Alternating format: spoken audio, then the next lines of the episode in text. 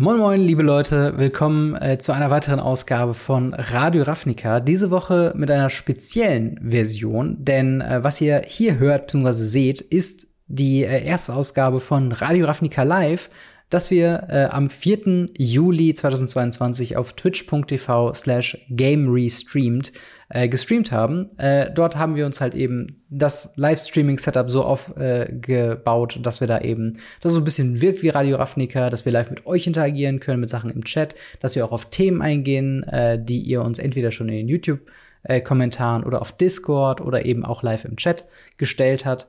Und äh, dementsprechend, äh, ja, habt ihr hier hoffentlich sehr viel Spaß an dieser ersten Live-Version. Wenn ihr in Zukunft auch dabei sein wollt, dann äh, solltet ihr twitch.tv slash gamerestreamed folgen. Dort äh, werde ich halt eben ankündigen, wann wir das nächste Radio Ravnica live machen. Spoiler Alert, es ist vielleicht schon sehr bald. Dementsprechend sehen wir uns hoffentlich live und wenn nicht, nächste Woche wieder mit einer nagelneuen Ausgabe Radio Ravnica. Viel Spaß.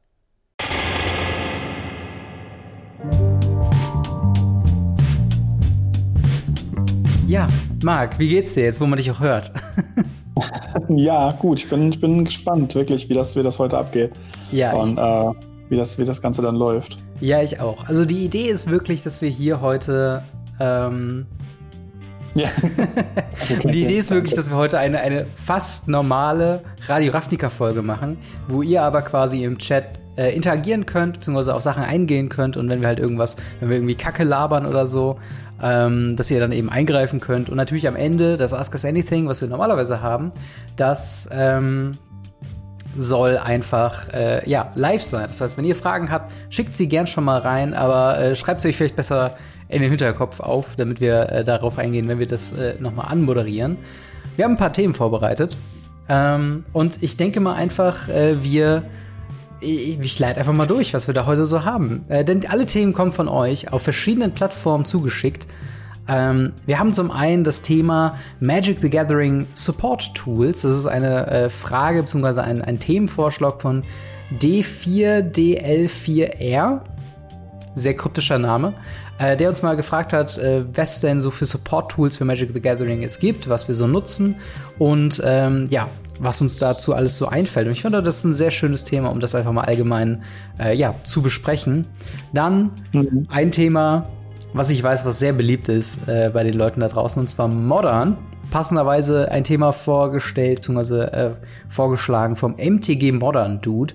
Äh, er hat gefragt, äh, beziehungsweise uns halt den Vorschlag geschickt, äh, das Thema Modern, das Format Einstieg, Invest, Budget und Vor- und Nachteile des Formats. Und wir haben es beide mal gespielt, wir haben beide sehr starke Meinungen dazu und äh, dementsprechend wollen wir das so ein bisschen thematisieren. Äh, zu guter Letzt haben wir noch von Husak äh, quasi de, äh, aus den YouTube-Kommentaren tatsächlich ähm, die Frage, wo äh, mit welchen Karten man bei The Brothers War rechnen kann und äh, ne, was man halt so aus der Lore, was wir da schon wissen äh, über das Set, was man da halt alles so ja erwarten kann. Und wie gesagt, wenn dann wir äh, denn noch Fragen haben, beziehungsweise wenn ihr noch Fragen habt, kommen wir zum Ask Us Anything. Ähm, und ja, es, ich muss sagen, es fühlt sich schon direkt, es fühlt sich schon direkt anders an. Weil normalerweise moderieren wir ja. So in den Äther rein. und jetzt sehe ich die ganze Zeit Responses live dazu. Moin DK31. Nein, das ist okay für mich. ja, ist, wer solche Freunde hat, braucht keine Feinde mehr. Danke, Junge. Also, äh, ne, vergibt es uns, wenn es ein bisschen awkward wird. Äh, aber hey, dafür, mhm. dafür sind wir da, dafür testen wir es aus. Ähm, ja, Marc, mit welchem Thema möchtest du denn äh, am liebsten anfangen? Boah, ich würde sagen, wir machen einfach von vorne nach hinten durch, oder? Okay, okay. Dann fangen wir einfach mal an mit äh, ja, dem Thema MTG Support Tools, äh, Apps, Webseiten, sowas alles. Ähm, ich würde mal sagen, wir, äh, ja, ich fange mal an mit dem, mit dem Thema, was sind denn so Kanäle, die wir ähm, nutzen, um uns zu informieren über Magic the Gathering? Fangen wir erstmal ganz standardmäßig an, bevor wir irgendwelche Tools nutzen. Wo, wo informierst du dich über Magic the Gathering hauptsächlich? Ähm, Radio, nein, ich meine natürlich, ähm, Mythic Spoiler ist zum Beispiel für mich die Seite to go für Spoiler. Mhm.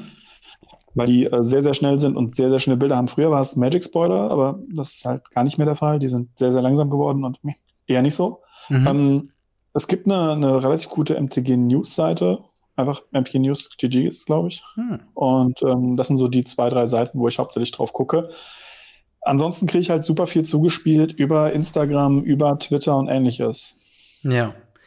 Ähm, ja, das ist ja Radioaufnehmer natürlich. ja, das da, also das ist ja das Ding, ne? Wir offenbaren euch jetzt quasi die, die Sources, die wir nutzen, um unsere Informationen zu kriegen. Ähm, tatsächlich äh, das erste oder oder ich sag mal so, das, wo wir oder wo ich die meisten Informationen erstmal herbekomme, ist äh, das sogenannte Mothership, also die äh, Webseite von Wizards of the Coast selbst. Ähm, hm. Was glaube ich magic.wizards.com bzw. .de ist, wobei da auch schon direkt der erste Tipp ist, geht nicht auf die deutsche Seite. Die deutsche Nein. Seite, die hat keine Newsartikel meistens, die hat sehr, sehr veraltete Artikel und nicht alles, was auf dem internationalen Punkt äh, landet, beziehungsweise was auf, auf .com landet, landet auch auf .de. Ähm, was halt immer sehr verwirrend ist, gerade wenn man beim Browser das eingestellt hat, dass er automatisch die Seite switcht. Ähm, hm. Und ja, das, das ist auf jeden Fall so Quelle Nummer eins. Ähm, sonst, ne, was schon viele auch im, im Chat schreiben, äh, ne, Social Media, YouTube, Instagram, das sind so, da kriegt man immer so, so Sachen her, so irgendwelche, ne, wenn ein Hashtag irgendwie bei vielen Leuten, die man so äh, verfolgt, auf einmal immer wieder auftaucht, dann auf einmal hat man so, okay, ja, da sollte ich vielleicht mal reingucken, oder? Ja, das, das auf jeden Fall. Und äh, wie auch schon gesagt wurde, ich habe tatsächlich vergessen, den Judge Discord zu erwähnen, wo ich ah, vielleicht ja. wieder mal äh, Listen rausklaue äh, für, gewisse Commander-Decks. Mhm. Ähm, ja, das ist sowieso so ein Thema. Ja. Wie, wie gut findest du quasi Discord als Plattform für solche, für solche News, für Informationen? Tatsächlich sehr, sehr gut. Ähm, ich habe einige verschiedene Discord-Channel, auch von YouTuber-Kollegen und ähnliches von uns. Mhm. Und da muss ich sagen, gerade wenn es da um, um Talk geht, so Leute, die sind da irgendwo was am, am Free Talken oder es gibt ja auch explizit Spoiler-Channel oder Leak-Channel oder ähnliches. Also wenn man die nicht auf stumm geschaltet hat, ja. dann kriegt man da sehr, sehr viele Informationen sehr, sehr schnell mit und ähm, die auch teilweise sehr gut mit Quellen und so weiter. Weil die Leute haben sich angewohnt, nicht nur zu schreiben, ey, die, die Karte kommt, sondern die schmeißen halt direkt ein Bild dabei oder einen, einen, Link oder sonst was. Das heißt, wir haben direkt eine Quelle dabei, was auch schon ziemlich geil ist. Ja, total. Und das ist, das ist auch was, was, glaube ich, nicht alle Leute wissen bei Radio Ravnica, aber wir schreiben wirklich in jedem oder beziehungsweise unter jedem Video von einer Woche, also ich sagen wir mal, wir haben jetzt zum Beispiel die äh, Radio Ravnica Folge 151 gerade zum Zeitpunkt der Aufnahme, ist die aktuellste. Und da ist unter jedem Video ein Quellenverzeichnis mit allen Links. Dasselbe auch bei, bei Spotify oder so. Das heißt, dort seht ihr eigentlich auch schon immer ganz gut, wo wir unsere Quellen eben herhaben. Und äh, mhm. es ist mhm. manchmal ein bisschen schwierig, auch zum Beispiel sowas wie Reddit oder eben Facebook, weil häufig sind es auch so so gefühlte Fakten, sagen wir mal. Also es ist schon mhm. viel auch sowas wie, ähm, ja, ich habe mal gehört, jetzt gerade Double Masters ist so ein Thema, ich habe gehört, äh, äh, jetzt ist da wenig, äh, wenig Supply da und es ist dann immer schwierig für uns, sowas dann eben auch zu belegen. Und ähm, ist dann halt sehr häufig äh, daran gekoppelt, dass wir dann auch einfach nur dieses Gefühl umschreiben oder dass wir, ne, ja. das ist halt dann immer so, oder manche Leute dürfen halt nicht oft darüber reden, woher sie es haben, obwohl es eine zuverlässige Quelle ist und es ist so ein bisschen, das macht es so ein bisschen schwieriger. Aber ja, das ist so ein bisschen, ja, ähm, ja der, der Punkt. Also wie gesagt, Mothership, äh, Social Media ganz viel. Äh, bei mir kommt noch ein bisschen dazu äh, andere eben Content Creator, gerade aus dem amerikanischen Raum. Also ich weiß, dass zum Beispiel Pleasant Kenobi ist extrem schnell, was so, so News-Sachen äh, angeht. Meistens immer mit so einem leichten Salz. Faktor in seinen Videos mit dabei. Ich weiß nicht, wie, wie findest du andere, ähm, andere YouTuber, die so Sachen sehr schnell besprechen oder, oder kennst du da noch ein paar?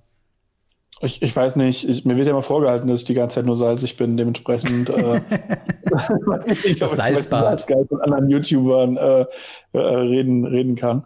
Ähm, ich ich finde es halt immer wieder schwierig, weil ähm, andere YouTuber sind für mich wie Wikipedia. Mhm. Ähm, weil die haben auch ihre Quellen. Dann gucke ich mir lieber die Quellen an von den anderen YouTubern, wenn sie sie angegeben haben. Wenn sie sie nicht angegeben haben, dann ist das für mich genauso unseriös wie ein Reddit-Post, der keine Quelle hat. Also ja. es kommt aufs selbe hinaus. Aber wenn, so arbeite ich auch, wenn ich, wenn ich irgendwie irgendwas suche, äh, ich nehme nicht den Wikipedia-Artikel, mhm. aber ich gucke, wo Wikipedia seine Quellen her hat und lese ja. die Quellen durch, ob die anständig sind. Und ähm, so würde ich, beziehungsweise so mache ich es mit anderen YouTubern auch. Ja, ja, das, das ist ein ganz guter Punkt, vor allen Dingen, also ich, ich gerade andere YouTuber bzw. andere äh, Content Creator auf allen möglichen Plattformen ist äh, tatsächlich sehr äh, wie soll ich sagen, sehr gut, um so eine Meinung einzufangen. Wie zum Beispiel, äh, keine Ahnung, wenn jetzt, wenn jetzt irgendeinem, was, was, soll ich sagen, zum Beispiel MTG Finance ist immer so ein Ding. Bin ich nicht so drin, da bist du, glaube ich, eher so der Ansprechpartner. Ich weiß nicht, ich kann mich zum Teil halt immer bei dir ähm, quasi äh, auch informieren bzw. darauf verlassen, dass du da so eine grundsätzliche Ahnung von hast. Ähm, aber ich nutze dann immer so andere Social Media Kanäle und herumkommentieren schreibt auch tatsächlich äh, im Chat äh, Twitter ganz gut. Ja, da, da gucke ich auch schon mal rein, einfach nur um zu gucken, wie so die Stimmung ist, wie so grundsätzlich Sache ist, wobei man auch da wieder sagen muss, Twitter ist häufig sehr einseitig, was die Diskussion angeht. Also die lautesten sind halt häufig die, die Leute, die halt eben, ne, die dann eben äh, sich darüber aufregen, weil wenn es dir generell gut geht, hast du selten den Impuls darüber was zu schreiben. Aber es kann halt schon mal ganz gut sein, um mhm. so ein paar Kritikpunkte aufzuschnappen und zu sagen, ja, ich habe gehört, dass viele Leute beschweren sich äh, über über XY so. Und ähm, das ist halt eben das ist halt eben so, so ein ganz guter, ganz guter Indikator dafür. Aber andere Tools, die wir nutzen, äh, was da tatsächlich sehr im Raum steht, sind, äh, ich würde mal sagen, ich sag mal, die, die Punkt, fangen wir erstmal mit den Sachen an, die unstreitbar sind. Sowas wie, was ist zum Beispiel der, die beste Webseite, um Karten zu recherchieren, Einzelkarten zu suchen, etc. etc. Scryfall. Ja, das ist ziemlich einfach abzuhaken. ja. ja, das ist ziemlich einfach, tatsächlich, ja. Tut, tut euch selbst Aber, einen Gefallen, ähm, keinen Gatherer zu benutzen. Nein, nein, nein. Gatherer ist wirklich, wirklich veraltet. Mhm. Ähm, auch wenn er mittlerweile in der Companion-App teilweise mit drin ist. Ähm, auf den neuesten Versionen der Companion-App ist der Gatherer mit drin. Ja, nutzt bitte trotzdem Scryfall gefühlt, weil Scryfall ist einfach so viel besser. Ja, und vor allen Dingen Scryfall, du merkst halt auch wirklich an, die, hab, die nehmen das halt auch wirklich ernst, weil zum Beispiel, ähm, wie soll ich sagen, also zum Beispiel sowas wie jetzt bei, bei Alchemy Horizons, wo wir über diese fünf verschiedenen Varianten von einer Karte gesprochen haben. Ähm, da ist wirklich jede einzelne Version nicht nur zu finden, sondern halt auch eben verlinkt mit der Karte, womit sie äh, korrespondiert. Oder verschiedene Versionen von äh, digital Exclusive Karten sind da eben auch mit eingeführt oder auch, äh, ne, wenn es spezifisches Artwork von einem Token oder sowas zum Beispiel gibt, findet man das halt eben alles verlinkt und als Content Creator auch sehr spannend. Beziehungsweise daher nutze ich auch immer die, die PNG Download Funktion. Weil normalerweise, ja. wenn du dir die Karten einfach abspeichert, sind die halt so rechteckig. Und die, die, wenn du PN, Download PNG klickst, hat er halt quasi wirklich diese, diese abgerundeten Ränder von den Karten, was halt echt sehr, sehr praktisch ist. Für Thumbnails oder Einblendungen ja. oder sowas. Sieht sehr Richtig, viel gerade für Thumbnails nutze ich das auch ziemlich, ziemlich häufig, weil äh, ohne das müsstest du die ganze Zeit hingehen, müsstest anfangen, dieses Dinger da raus zu. Nee, nee. ja, ich, ich habe es mal probiert eine Zeit lang, aber es ist ein Haufen Arbeit dafür, dass du einfach jetzt, wenn du alternativ einfach die Karte in Photoshop reinziehen kannst und gut ist, dann, äh, dann ist es auf jeden Fall echt Hammer. Ähm, mhm. Ja, das, äh, das auf jeden Fall dazu. Jetzt aber der nächste Punkt, wo er ist vielleicht ein bisschen strittiger und da kommt es auch sehr auf, auf Präferenzen alles, sowas wie Online-Deckbilder. Äh, ich weiß nicht, nutzt du erstmal Online-Deckbuilding und welche Webseiten hast du verwendet, beziehungsweise was verwendest du aktuell? Ich habe eine ganze Menge verwendet tatsächlich, weil ich schon sehr, sehr früh angefangen habe, äh, auf irgendwelchen komischen Plattformen meine Decks abzuspeichern. Mhm. Und äh, Mittlerweile bin ich tatsächlich einfach bei MTG Goldfish gelandet. Ja. Ähm, das ist die Plattform, die am einfachsten ist, äh, die am schönsten aussieht, meiner Meinung nach. Und ähm, gerade der Visual Card View mhm. ist für Content Creator oder Leute, die halt irgendwie ein Deck posten wollen oder wie ich das ja wieder mal bei, bei Twitter mache, einfach mal eine Umfrage mache, was haltet ihr von dem Deck oder sonst was einfach Gold wert. Es sieht so viel schöner aus wie bei vielen anderen Sachen. Hm. Statistisch gesehen hast du bei Goldfish, glaube ich, die wenigsten Statistiken. Ja. Also es gibt wirklich äh, bessere Plattformen, die so viel mehr äh, Statistiken dir geben mit, mit Mana-Drops und wie viel Mana-Symbole du hast und wie viel mhm. Land dein Land ist und so weiter und so fort. Aber Goldfish ist halt für, für einen Casual-User, der nur auf die Schönheit achten muss, weil ich muss da ja nur meine Decks, die ich für hm. Decktext und ähnliches bei mir im Channel nutze, hochladen. Ähm, dann soll es schön sein, weil ich weiß, dass die Decks funktionieren, sonst würde ich sie nicht posten. Ja. Und ja, was Kenshin gerade schreibt, Tapped Out ist das, wo ich davor ganz, ganz viel gemacht habe. Ich mag hm. die Seite, weil sie sehr, sehr viele Statistiken hat. Äh, die Seite hat eine lange Zeit lang das Card-Market-Problem gehabt und war andauernd down. Dementsprechend, ja. Ja, ja, ich sehe hier auch noch ein paar andere Seiten, äh, zum Beispiel Cartefact, das sagt mir tatsächlich gar nichts. Mox, Moxfield kenne ich auch. Cartefact ist auch äh, mehr glaube ich, ein Joke, das ist eine, eine, eine Zeitschrift. Ach so, okay. Hatten die so Blankouts, wo du dann eintragen kannst? Ähm, ich muss mal gucken, ob es das mittlerweile auch als, als, als Webseite gibt, aber ich kenne das nur als, als Zeitschrift. Ja, okay.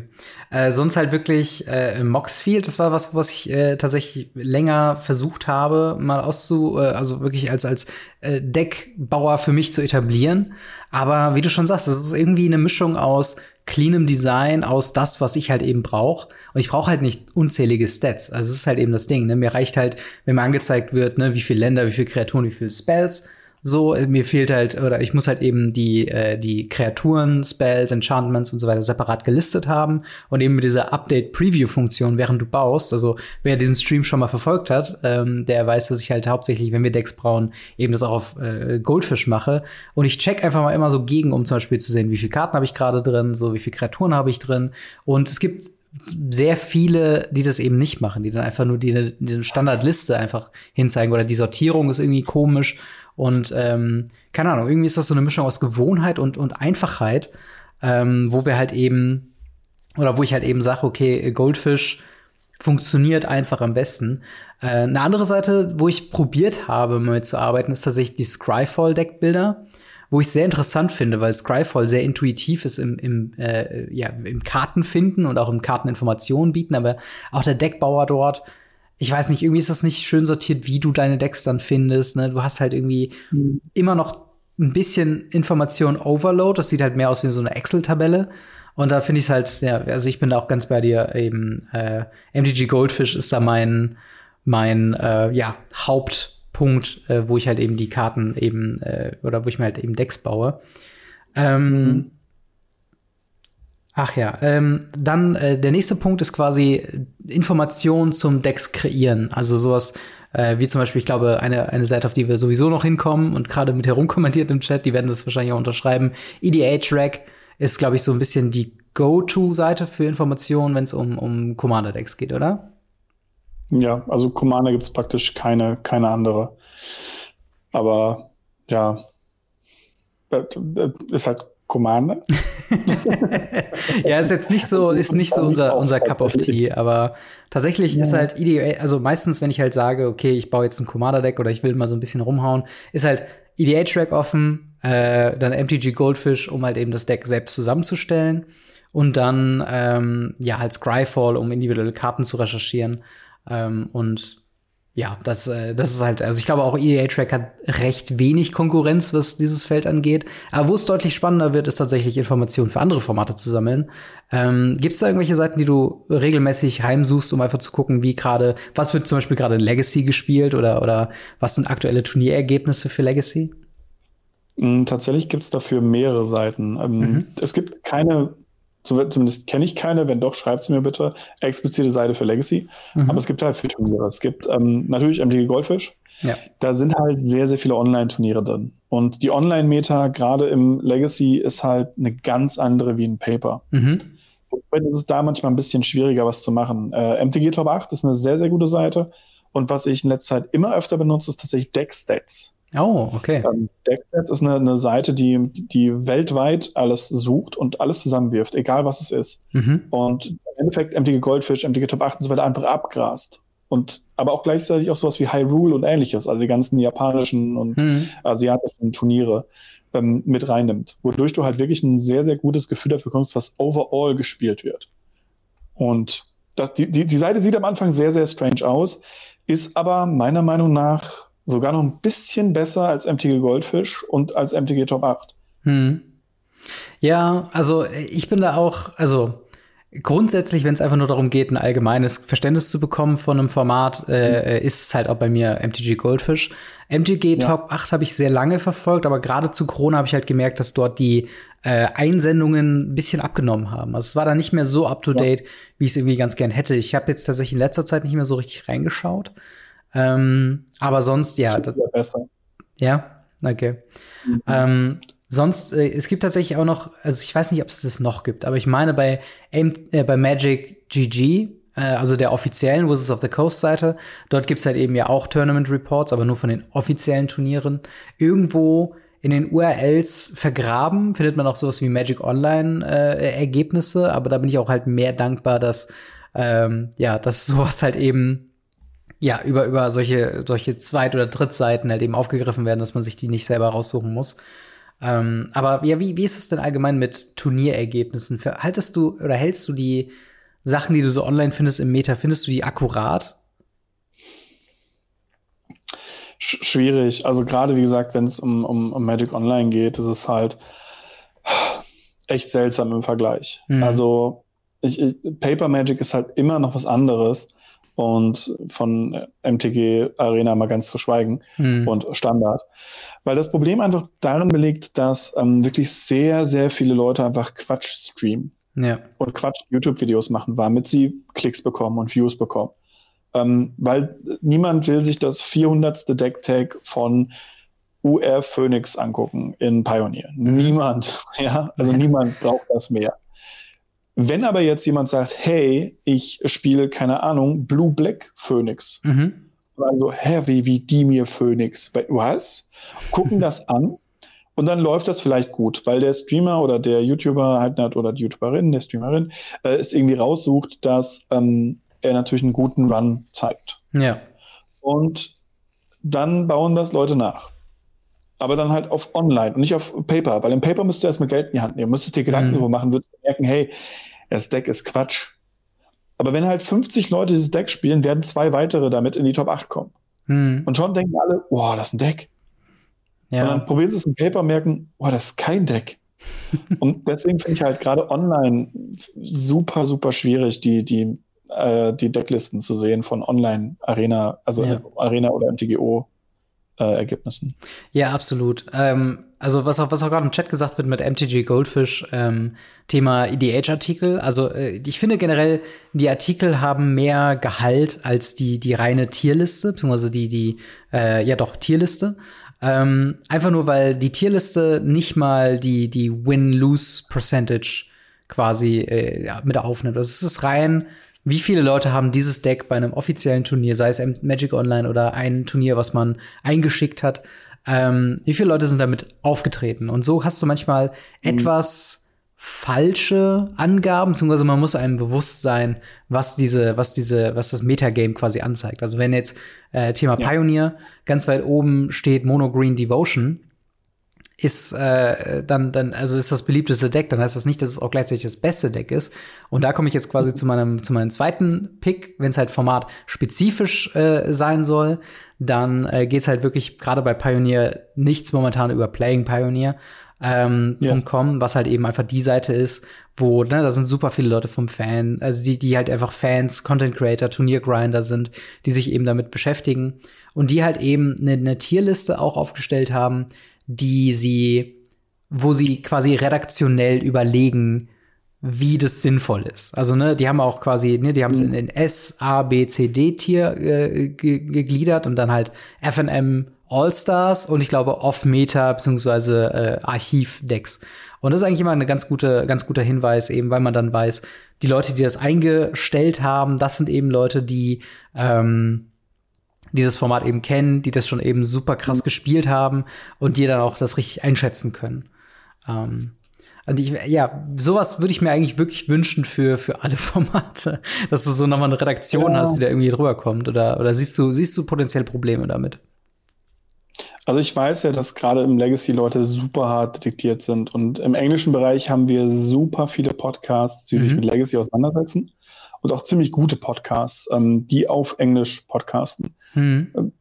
Jetzt nicht unbedingt alle aus England oder Amerika, sondern ich weiß zumindest Beispiel vom äh, jetzt fallen Namen nicht ein, natürlich. ähm, oh, ganz schwierig, egal. Ähm, mehrere, die halt dann aus Deutschland oder äh, Eternal? Egal. ich ähm, weiß leider Ich weiß halt, dass es halt einige gibt aus, aus, aus dem deutschen Bereich auch, die auf Englisch immer noch mit Le dann halt Legacy mhm. machen. Und ähm, so kannst du äh, ganz, ganz viele verschiedene, ja, unter anderem halt mit, mit Julian. Und ähm, da kannst du halt ganz, ganz viele verschiedene Podcasts finden, die sich damit beschäftigen. Aber es gibt nicht diese, diese eine zentrale Seite dafür. Ähm, es ist nicht so, dass, dass einer sagt, hey, auf meinem Podcast sammle ich jetzt alle Legacy-Leute, hm. die irgendwie, irgendwie Ahnung davon haben oder Content Creator machen. Oder äh, wir machen alle Modern-Leute, wer auch immer das noch ist, auf irgendeiner Seite oder so. Deswegen, also es ist sehr, sehr wenig leider. Das gibt es, glaube ich, einfach nicht. Ja, ich, ich finde das interessant, weil wir gerade, ähm, ich würde mal sagen, die, die Good Old Times in Anführungszeichen, also die Leute, die, äh, äh also die, die Hochzeit von, ich würde fast sagen, eben Draft und Modern mitbekommen haben, ähm, wo noch drei Blockstrukturen und so weiter war, wo es halt jede Wochenende gab es irgendwo einen Grand Prix, den man äh, äh, grinden konnte. Da gab es ja eine richtige Hochzeit, wo auf vielen verschiedenen Kanälen eben äh, Leute eben auch Artikel geschrieben haben. Das war gang und gäbe, dass halt eben Leute ähm, dann sowas äh, gemacht haben wie, hey, ich bin jetzt auf dem Grand Prix, habe mich vorher damit beschäftigt, schreibe einen Artikel, damit ich es mir finanziere. Und viele Leute haben das gelesen, mhm. weil einfach sehr viele Grinder unterwegs waren. Und man mhm. merkt, glaube ich, bei der Content Creation, äh, und vielleicht liegt es halt auch an den, an den nischigen Themen, was jetzt halt eben äh, Legacy und Pioneer teilweise angeht, ähm, dass halt eben einfach nicht so viele Leute eben da sind, äh, die eben Sorry, ich bin kurz abgelenkt, weil gerade die Leute ausrasten. Vielen, vielen, vielen Dank an alle Leute, die ja, gerade äh, mit, mit, Sub, Subs, also mit Prime subscribed haben. Also da unter anderem Tellerrand-Syndrom. Äh, danke für die drei Monate. MTG Senf, danke für den äh, Prime Sub. General Götterspeise, danke für den Sub. Ludicrous Fox, danke für den Prime Äh, dass jetzt tatsächlich gerade einfach so ein Hype-Train entsteht, wo ich dachte, das habe ich noch nie auf Twitch ja. gesehen bei mir. Ich bin gerade, also Hype-Train trifft's richtig. Ich bin richtig so, what? Ähm, ich find's mega. Ich find's auch Hammer. Also vielen, vielen Dank auch an, an die Diskussion im Chat und alles. Ihr seid die Besten. Also es macht so viel ah, Spaß jetzt schon. war das, ja, stimmt. Ach so, ja, genau. Da haben Leute gerade gesagt, äh, Eternal. Ähm, Everyday Eternal ist Everyday der, Eternal. Der Podcast, die ich meinte. Ja. Genau, oder in Respawn's Legacy gibt's auch. Das ist, das ist halt richtig krass. Danke, Bob89 äh, für den Prime Sub. Also, es ist crazy, was gerade abgeht. Vielen, vielen Dank. Ähm, genau, und das wäre halt auch was, wo ich mir, wo ich mir wünschen würde, dass wir irgendwann wieder dazu kommen, dass halt wieder diese regelmäßigen Events stattfinden, einfach nur auch um, um Content Creation wieder anzukurbeln.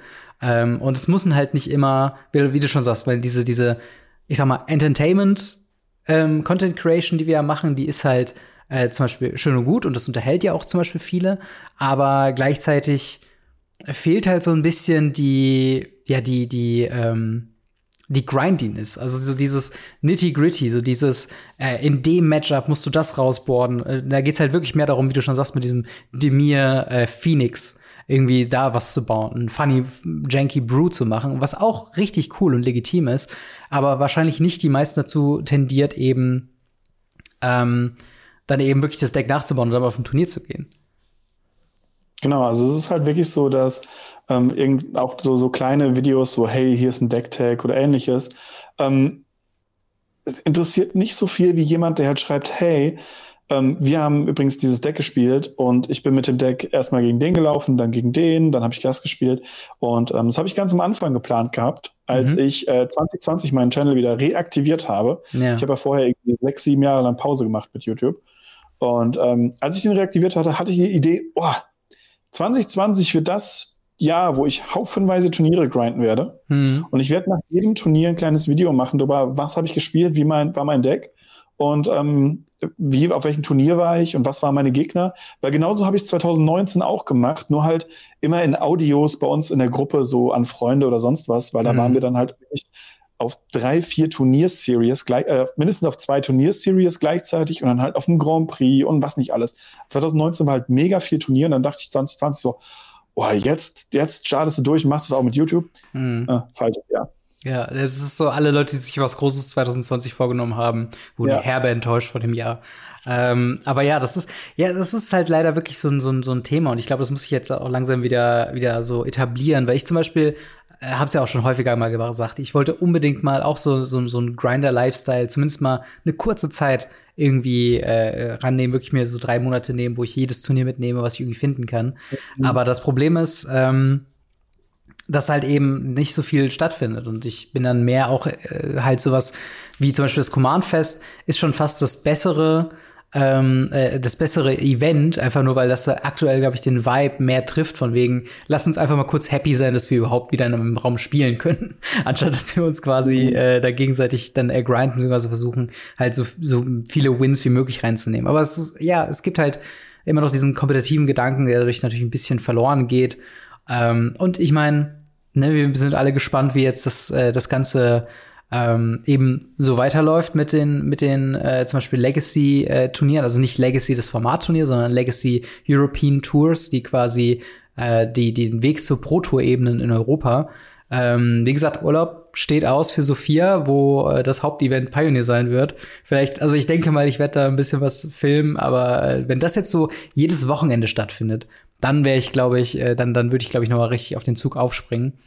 Und ähm, so, so war es ja geplant. So jedes zweite Wochenende waren die Turniere tatsächlich. Also ja. wirklich auch schön, schön getaktet. Aber ja, das, das war. Und weil es mir gerade gesagt, Decktext zu Pre-Release und so weiter und die Pre-Release-Events, ja, natürlich bin ich bei den Pre-Release-Events da, aber halt meistens nur an den Sonntagen und dann ja auch eher als Judge oder für Twilight Giant als Ersatzspieler. Mhm. Und da ist es nicht so relevant, wenn ich äh, da erzähle, so, hey, ich war auf dem Pre-Release. Weil meistens erzähle ich das ja im Podcast und sag so, hey, wie beim Pre-Release war cool, das habe ich gemacht und ja. Ja, dann ja. ich da nicht nur ein eigenes Video zu machen. Dafür haben wir den Podcast. Ja, definitiv. Und das ist halt auch ein cooler, cooles Segment, was man vielleicht etablieren könnte. Hey, was haben wir gespielt? Was haben wir irgendwie äh, gemacht und so weiter? Also wenn ihr daran Interesse habt, dann äh, haut auf jeden Fall mal rein. Also ich denke mal, wir werden sowieso über Events reden, sobald wir ähm, quasi mal auf einem waren. Ähm, aber ja. Äh, aber wieder zurück zum Thema ähm, andere Tools. Wir haben eben noch den Punkt im Chat gehabt, der so ein bisschen in die Richtung geht. Was, was geht's denn um, um Finanzen? Gibt's da irgendwelche Sources, die du, ähm, die du machen kannst oder die, die du beobachtest, um eben äh, deine, deine Magic-Finanzen im Blick zu haben? Sei es Sealed Product, sei es Einzelkarten. Mm, emptige Stocks tatsächlich, wenn es um amerikanische Sachen geht. Gerade dort bin ich wegen Reserved List und Hype-Sachen mhm. relativ aktuell. Ähm, da kann man relativ schnell sehen, wenn was hochgeht. Die Amerikaner sind da meistens ein bisschen schneller wie die Europäer. Ja. Und äh, dann fangen die Amerikaner meistens auch an, im europäischen Markt zu randalieren. Zumindest, äh, oder halt die Europäer alles aufzukaufen, damit sie es nach Amerika schicken können. Eins von beiden passiert. Ja. Oder die Leute randalieren halt einfach, weil sie die Karte haben wollen. Und ähm, ja, da kann man relativ gut immer mal wieder so ein paar Hype-Sachen sehen man muss es einschätzen lernen. Am Anfang mhm. war ich da noch sehr optimistisch. Manchmal ist es auch so, dass eine amerikanisch, äh, habe heute noch einen Tweet so gelesen, äh, wann Europäer endlich aufhören, genau diesen Satz zu sagen, den ich gleich sagen werde. So, hey, die Karte kostet in Amerika 5 Euro, bei uns kostet die CZ auf Card Market, ich kaufe die jetzt mhm. mal. Ähm, ja, die kostet halt 5 Euro, aber die kauft halt niemand da drüben. Und äh, deswegen macht das einfach nicht. Und sowas ja. zu lernen ist halt schon ein bisschen schwieriger. Ansonsten natürlich Card Market so ein bisschen zum Beobachten, eine Once-Liste einfügen, E-Mail-Alarm machen. Irgendwas in dieser Richtung ist ganz nett. Also es passt schon. Absolut, absolut. Also gerade Card Market ist, glaube ich, so im Zentrum, wenn wir darüber reden, äh, Magic-Finanzen im Blick ja. zu haben. Also äh, da informieren wir uns, wenn es jetzt zum Beispiel bei Double Masters darum geht, wie teuer ist gerade eine Box ungefähr. Äh, natürlich, wenn wir, wenn wir Zugriff drauf haben, äh, rufe ich schon mal an oder schreibe über Instagram, hey, äh, an den Läden jetzt hier in Berlin zum Beispiel, wie sieht's aus? Was kostet bei euch gerade eine Box? Einfach nur um so einen Gesamteindruck zu, zu schaffen. Und ich glaube, die meisten Läden wissen auch, dass ich den Podcast habe. So von daher sind die da auch schon, sag ich mal, eher offen, wenn es so um Hintergründe äh, quasi dann geht. Bei dir ist natürlich, ich meine, du arbeitest im Local Game Store, du hast es quasi erster Hand. Ähm, was, was das ja, mehr, mehr oder weniger. Manch, meistens kriege ich es auch erst am Release-Wochenende gesagt. Aber okay. immerhin kriege ich es am Release-Wochenende gesagt. Ja, genau. Aber ich meine, ne, trotzdem dass, dass wir solche Informationsquellen halt eben haben, ist es halt eben so, dass wir, ne, Card Market, da checkt man als allererstes äh, eben ein. Meistens, die meisten Leute gehen halt einmal pro Tag auf Card Market, gucken, was halt gerade irgendwie im Angebot ist oder äh, schauen, mhm. ob die eine Karte, die man sich schon seit Monaten gönnen möchte, dass die jetzt endlich mal verfügbar ist für einen angemessenen Preis. Ähm, aber ja, das steht, das steht schon sehr im Zentrum. Äh, tatsächlich mhm. äh, ein über, übergreifendes Thema von dem Deckbuilding. Das ist so ein, so ein leichtes Manko, was, wo, glaube ich, die Amerikaner das ein bisschen leichter haben als wir. Es gibt nicht so viele Deckbilder, die den, die einen akkuraten deutschen bzw. europäischen Preis von Card Market widerspiegeln. Das ist dann immer so ein Tendenzpreis, der dann immer abgebildet wird, wo man dann nicht ganz genau weiß, wie teuer ein Deck äh, ist. Gibt es da irgendwelche Tipps, die du geben kannst, um das schnell herauszufinden? eine Liste kopieren und ein Mass-List einfügen bei Card Market und den Einkaufshelfer benutzen, auch wenn ich niemals über den Einkaufshelfer kaufen würde. Mhm. Ähm, ich, zumindest zum Gucken, was das ungefähr kostet, einen sehr relativ genauen Preis zu haben. Meistens spart man halt nochmal irgendwie fünf bis zehn Euro, wenn man selber Hand anlegt. Mhm. Ähm, und ja, de dementsprechend äh, da hat man zumindest eine Art von, von, von Ahnung, was man bezahlen würde. Ja. Äh, ganz kurz, äh, danke nochmal herumkommandiert für den äh, Tier One Sub. Äh, und wir haben eine Frage passend zum Thema von Ludicrous Fox. Äh, denkt ihr, dass Cardmarket die zentrale Plattform für privaten und gewerblichen Handel in Europa einen Anteil an den verhältnismäßig niedrigen Preisen hier hat? soweit ich weiß, fehlt hier eine zentrale Plattform in, fehlt eine solche zentrale Plattform in den Staaten.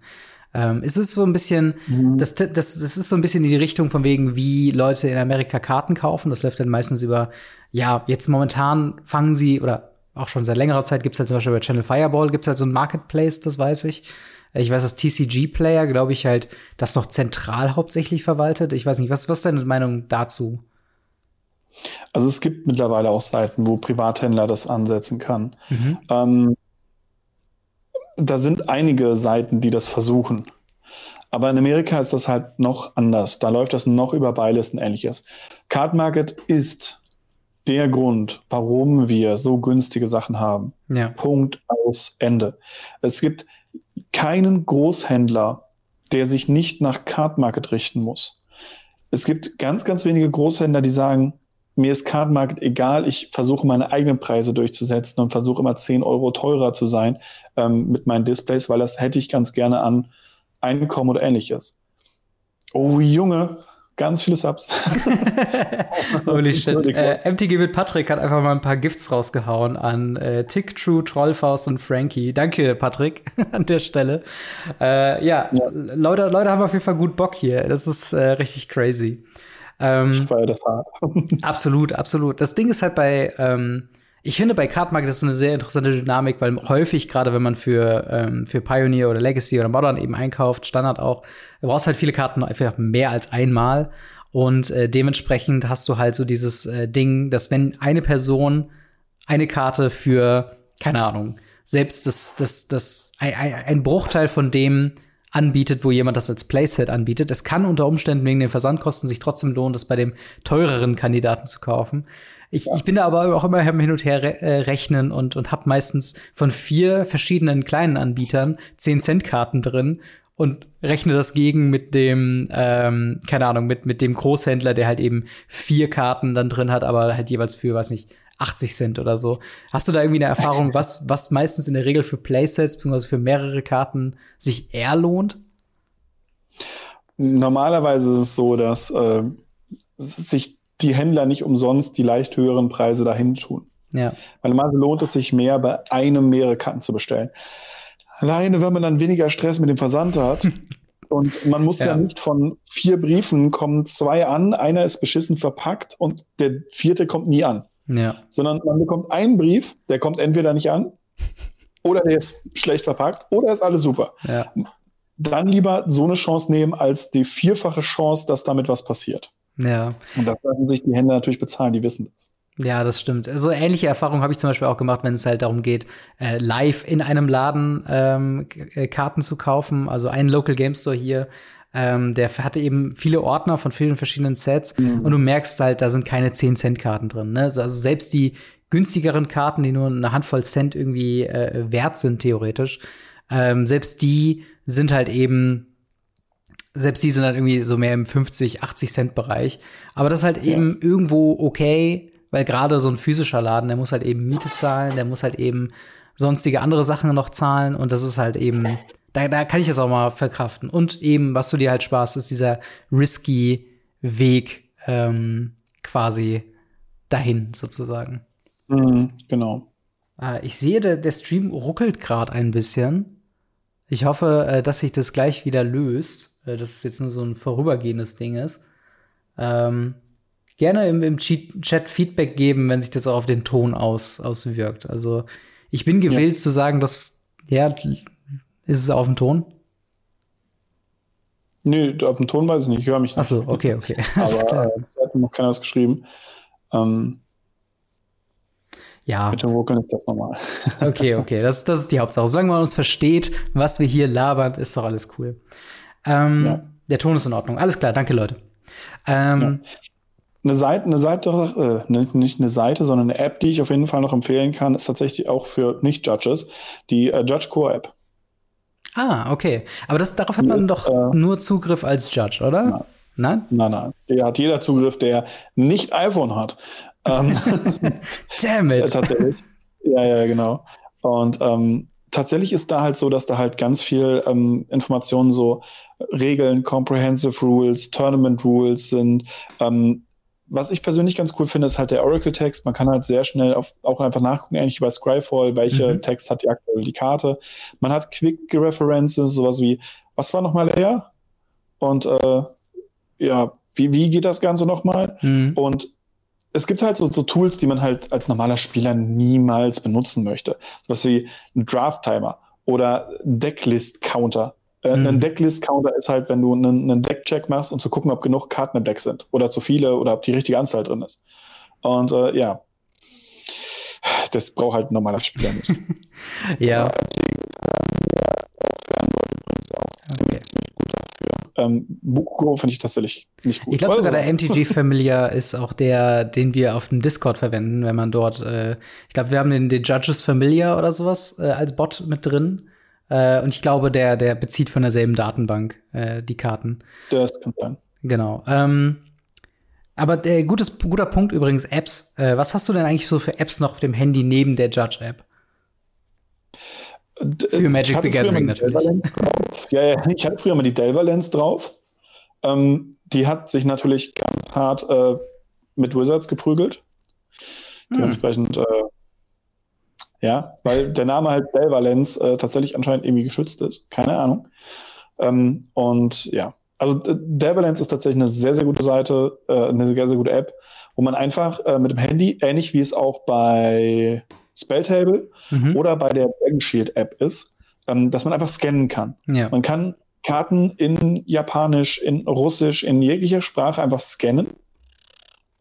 Die App, gerade die der Judge von der App, ist ziemlich gut da drin, äh, herauszufinden, welche Karte das ist. Mhm. Und dann kann man sich die Karte angucken. Und dann kann man auch davon verlinken lassen auf Card Market oder auf ja, alle amerikanischen Plattformen und Card mhm. Market. Mhm. Dementsprechend, äh, ja. Aber da kann man direkt nachgucken, was kostet die Karte und so weiter. Also es hilft halt, gerade wenn man größere Sachen hat, wo man nicht genau weiß, hey, was war die Karte nochmal, mhm. äh, kann man da sehr, sehr gut nachgucken. Ja, also gerade die, die Dragon Shield Scan App, die habe ich, glaube ich, auch mal installiert. Ich habe sie tatsächlich, ich bin immer zu faul zum Scannen. Ganz im ehrlich. ich ich setze mich da halt selten hin und, und scanne eine Karte nach der anderen und tatsächlich ist der Scanner auch nicht 100 pro. Ähm, und das ist halt immer so ein bisschen das, das Problem, wenn du halt eine Karte allein fünfmal irgendwie einscannen musst äh, und du hast sie halt irgendwie immer noch nicht drin und das ist halt einfach dann ein bisschen, bisschen schade äh, tatsächlich an der Stelle. Äh, sonst, ich glaube, wir müssen noch die, die Magic Companion App an der Stelle ähm, erwähnen. Ja. Was, ist, was ist deine Meinung zur, zur Companion App? Ist sie ein gelungenes Tool für Magic-Spieler oder ist es unnötig und, und macht es irgendwie, macht's irgendwie unnötig kompliziert?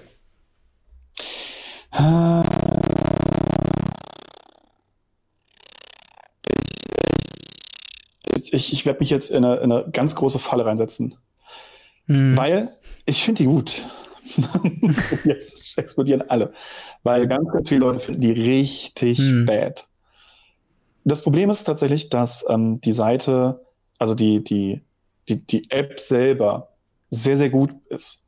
Die Seite dahinter, und zwar die, ähm, wie heißt es, Eventlink, mhm. ist halt grottig, schlecht, Schrott, welches Wort ihr auch immer dafür nutzen möchtet.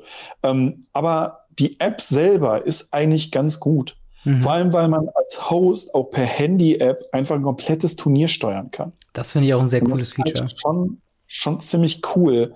Und man kann, glaube ich, bis zu 16 Leute ohne Store free einfach dafür benutzen, da einfach einen Turnierbaum zu bauen. Mhm. Und man muss dabei ja nutzen, was ich auch schon öfter gesagt habe, man muss dafür ja kein Magic spielen. Ja. Man braucht zwar den Account, aber danach kann man einen Namen eintragen, wie man möchte. Und man kann, ja, jetzt muss ich vorsichtig sein, was ich sage, aber jetzt, man kann damit ja auch theoretisch ein Yu-Gi-Oh! Turnier durchführen. Oder Total, ein Pokémon-Turnier. Ja.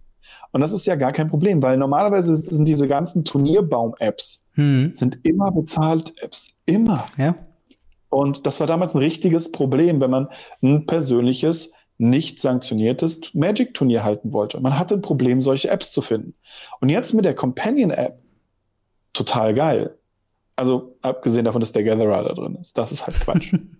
ja, das, das stimmt. Aber ich meine, selbst das ist ja ein nettes Feature. Und ich meine, ich, ich habe, glaube ich, lieber den Gatherer in der App irgendwie integriert als gar keine Suchmaschine. Real Talk, ich würde mir am liebsten eine Scryfall-App wünschen, einfach nur, um mal eben schnell auch mal eine, eine Datenbank, zumindest so teilweise nur die Texte vielleicht auf dem Handy gespeichert zu haben, mhm. weil je nachdem, in welchem Laden man ist, äh, ist dann das Internet da schon mal schlechter. Ähm, aber ja, ich muss auch sagen, also die Companion-App, ich finde die eigentlich auch ziemlich gut. Ich finde auch tatsächlich, dass, äh, was auch schon im Chat gesagt wurde, dass die, äh, der Live-Counter da drin, er ist benutzbar, er macht das, was er machen soll. Ähm, und dementsprechend für die meisten Sachen, glaube ich, ganz gut ausreichend. Ne? Gerade bei Commander kann es schon mal sein, dass man da eben mehrere Felder braucht. Da will man auch individualisieren. Was für ein Symbol soll dahinter sein? Soll man irgendwas noch angeben können und so weiter? Ähm, von daher gibt es auf jeden Fall bessere Alternativen. Aber für die paar Male, wo ich einen Live-Point-Counter eben nutze und nicht irgendwie ein Stück Papier oder ein, oder ein Tab, also hier so ein, so ein äh, äh wie heißt das? Ultimate Guard, äh, äh Magnettafel-Ding.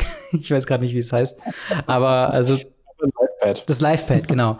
ähm, also wenn ich, wenn ich das mal nicht nutze, dann äh, äh tut es halt echt äh, diese, diese, diese Live-Counter-App. Ähm, und ja, dementsprechend, also auch von, von der User Experience hin, ich finde es eigentlich ganz okay, weil es halt sehr angenehm ist, einfach alles äh, Pairings sofort auf dem Handy zu haben. Und du kannst dich halt sofort connecten mit den Leuten. Es muss nicht durch den Laden gebrüllt werden. Oder wenn es halt Richtung größere Events gibt, äh, musst du halt nicht zu einem Punkt kommen, wo jemand hektisch Zettel aufhängt und musst du irgendwie hingehen und irgendwie äh, dann ganz schnell zu deinem Tisch gehen, sonst holst du wieder dir ein Warning ab. Ähm, und das ist halt, das, da gibt's so ein paar komfortable Sachen. Aber ich finde auch, sie ist ein bisschen underused, weil ich würde mir so ein bisschen die Features von dem frühen DCI-Numbers zurückwünschen, dass die halt eben tracken, wie viele Wins, wie viele Losses du hast, dass du vielleicht bei einem FNM sagen kannst, hey, ich bin hier mit, keine Ahnung, Boros Heroic oder sowas. Ähm, ne, dass man halt eben da eben sagen kann, hey, ich äh, individualisiere mir das halt im Sinne von, dass ich halt meine Stats selber abrufen kann und sehen kann, gegen wen habe ich verloren, was für ein Deck hat der jemals gespielt äh, und solche Sachen halt.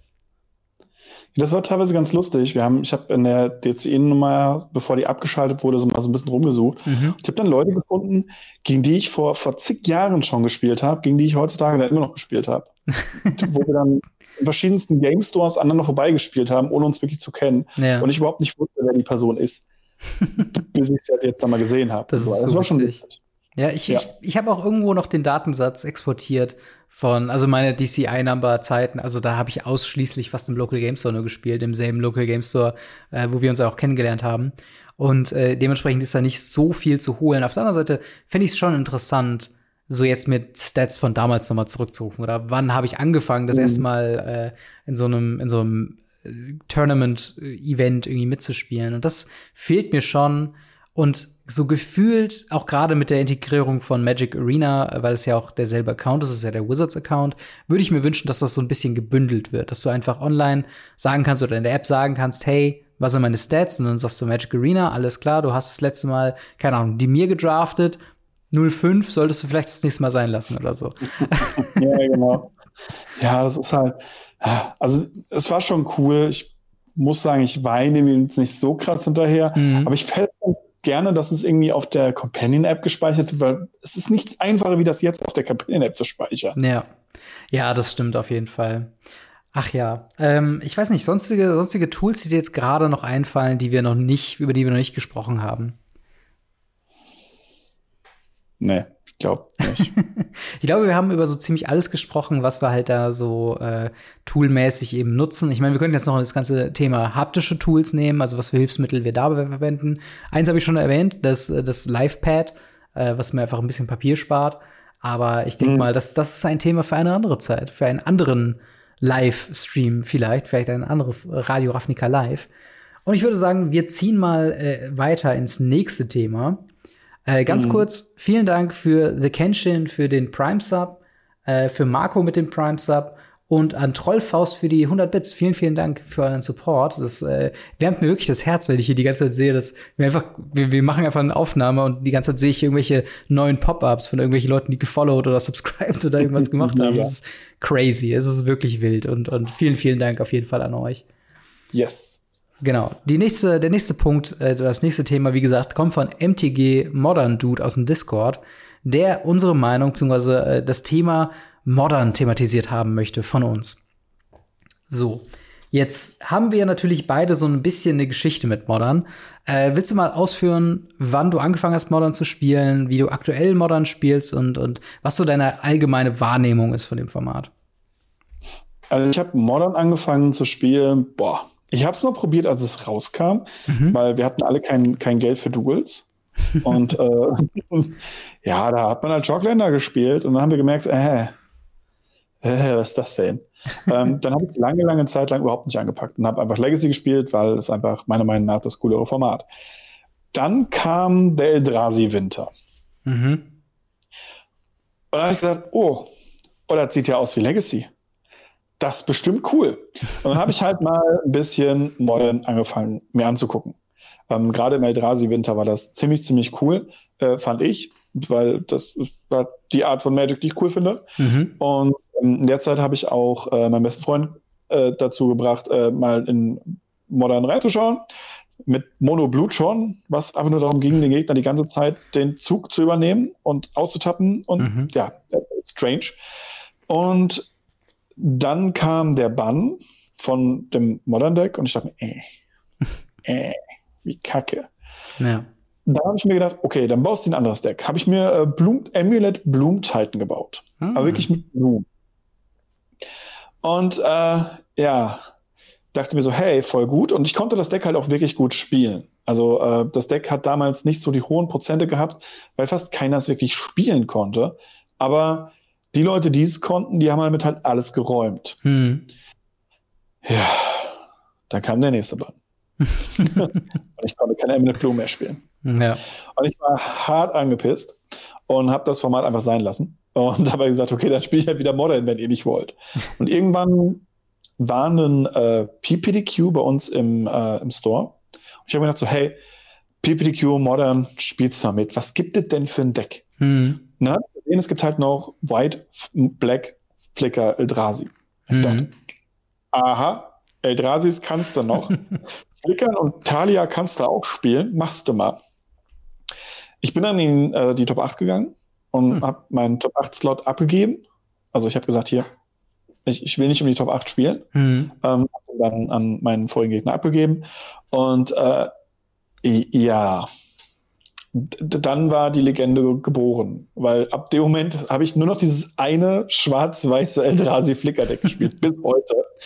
Ähm, mit minimalsten Anpassungen tatsächlich. Ich spiele denselben Shit seit heute. Hm. Und jeder, der mir auf Instagram folgt, sieht das regelmäßig, wenn ich mal Modern spiele, ja, 3-1 Modern, 4-0 Modern, 3-1 Modern, 4-0 Modern. Hm. Und das ist wirklich das, wo ich dann wirklich Nachrichten bekomme, so, ey Blackie, wie machst du das? Das Deck ist Schrott. das Deck ist noch nicht mal Tier 20. Und äh, ja, deshalb, wenn du das Deck richtig gut beherrschst und die Gegner nicht wissen, was du tust und was du alles kannst, mhm. dann gewinnst du damit, weil die Gegner nicht rallen, was du tust. Ja. Ansonsten ist das Deck halt nicht zu empfehlen, auch wenn es halt ein Apfel und ein Ei kostet. Aber das Deck ist halt nicht zu empfehlen, weil das Deck ist eigentlich Schrott. ja, das ist, äh, das ist ein ganz guter Punkt, was äh, mir recht früh gesagt wurde zu Modern, als ich angefangen habe mit Magic the Gathering äh, ist halt das Modern so das Deck, äh, das, das, äh, das Format ist, wo du dein Deck richtig lernst, wo du einfach dein Deck lernst und äh, sowas mehr Wert hat, äh, als wirklich, ähm, keine Ahnung, das quote-unquote beste Deck im Format zu haben. Ähm, ja. Jetzt ist es nun mal so, dass wenn du in einem, in einem Szenario reinkommst und mit Modern anfängst, wo jeder schon sein Deck gefunden hat und jeder schon äh, quasi sein, sein Lieblingsdeck irgendwie hat und das schon seit, seit Wochen und Monaten immer wieder spielt und auch einfach in einem ganz anderen äh, Level ist, wenn man da eben einsteigt, wird es halt eben schwierig. Und gerade in meiner Situation damals, äh, ich habe halt äh, damals noch studiert, ähm, ich konnte halt jetzt nicht einfach hingehen und mir, weiß nicht, Jump Midrange einfach komplett holen und dann einfach äh, quasi spielen. Das war einfach was, was ich mir nicht leisten konnte. Äh, ich habe mich dann auf die straightforward Agro-Decks quasi gestürzt, namentlich hauptsächlich Boggles und Mono Red. Weil da gab's halt jeweils immer sehr gute Budget-Varianten von. Äh, es war ein, ein, diese typischen Decks, mit denen man eigentlich de facto nicht interagiert. Ähm, zum einen, weil Boggles eben Hexproof hat und einfach vollgepackt mhm. ist mit, mit irgendwelchen äh, Enchantments. Auf der anderen Seite Mono Red einfach unfassbar schnell, fast acht oder zwölf verschiedene Varianten von Bolt hat und quasi äh, ne, einfach Instant Speed jemanden irgendwie weghauen kann zur Not. Ähm, aber trotzdem, ich habe ich hab's eine ganze Zeit lang, ich sag mal so on-off gespielt, ähm, weil ich habe immer das Gefühl gehabt bei Modern, dass ich noch nicht im Format angekommen bin. Und das war halt immer so ein Punkt. Ich habe schon viel gespielt für meine Verhältnisse oder im, im, Gesamtkontext von Magic the Gathering, wo ich teilweise Wochen nur einmal die Woche halt zum Spielen wirklich komme. Da habe ich immer so gedacht, so, okay, wenn ich dann die einmal die Woche eben Modern spiele, dann habe ich auf jeden Fall was daraus. Aber dadurch, dass ich diese, diese One-Trick-Ponys gespielt habe, gab es keine tiefen Intrigen, die ich lernen konnte oder keine wirklichen Sachen, wo ich sagen konnte, okay, jetzt habe ich hier aber einen Kniff gelernt, das wird mir beim nächsten Mal weiterhelfen. Und so kommt es dann eben, dass wenn du merkst, dass diese One-Trick-Ponys einem einfach nicht mehr gefällt, aber so gefühlt alle anderen interessanten Decks oder ich unterhalte mich natürlich auch viel, mit, mit vielen modernen Spielern, die mir irgendwas empfehlen oder dann sagen, hey, probier doch mal das, probier doch mal das. Die sind dann schon direkt so weit außer der Reichweite, weil du so schnell in Richtung Fetchlands, Shocklands, Kombi mhm. eben kommst und die ja äh, historisch einfach sehr teure Karten sind. Ähm, dass ich das Gefühl habe, nie wirklich in Modern reingekommen zu sein. Ähm, mhm. Und ich halt mittlerweile auch wirklich einen sehr, sehr guten Modern-Ersatz in Pioneer gefunden habe.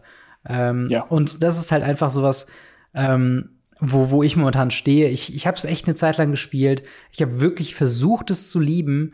Aber es war halt einfach immer diese finanzielle Hürde. Es war immer diese, äh, ja, diese Experience, immer so dieses, ähm, ne, dieses, dieses, dieses Die Hard Committen zu einem Deck und es einfach durchforcen, auch wenn du Wochen um Woche immer nur auf die Fresse kriegst so und die Motivation einfach so low wie möglich ist. Das ist halt einfach schwierig, mhm. wenn du zu einem Zeitpunkt halt auch ein sehr spaßiges Standard zum Beispiel hattest, was das andere große Format im Local Game Store damals war. Und ähm, ja, de facto wurde nicht anderes, wurde nichts anderes gespielt. Draft war bei uns nie ein Thema. Commander war ja. zumindest im Laden nie ein Thema. Und so ja. hat man sich halt irgendwie auch gezwungen gefühlt, Modern zu spielen. Ähm, und, und man. Man hätte auch Legacy spielen können, aber da habe ich quasi ein anderes Format, dasselbe Problem. Ähm, ein größeres Problem. Ein größeres Problem, genau.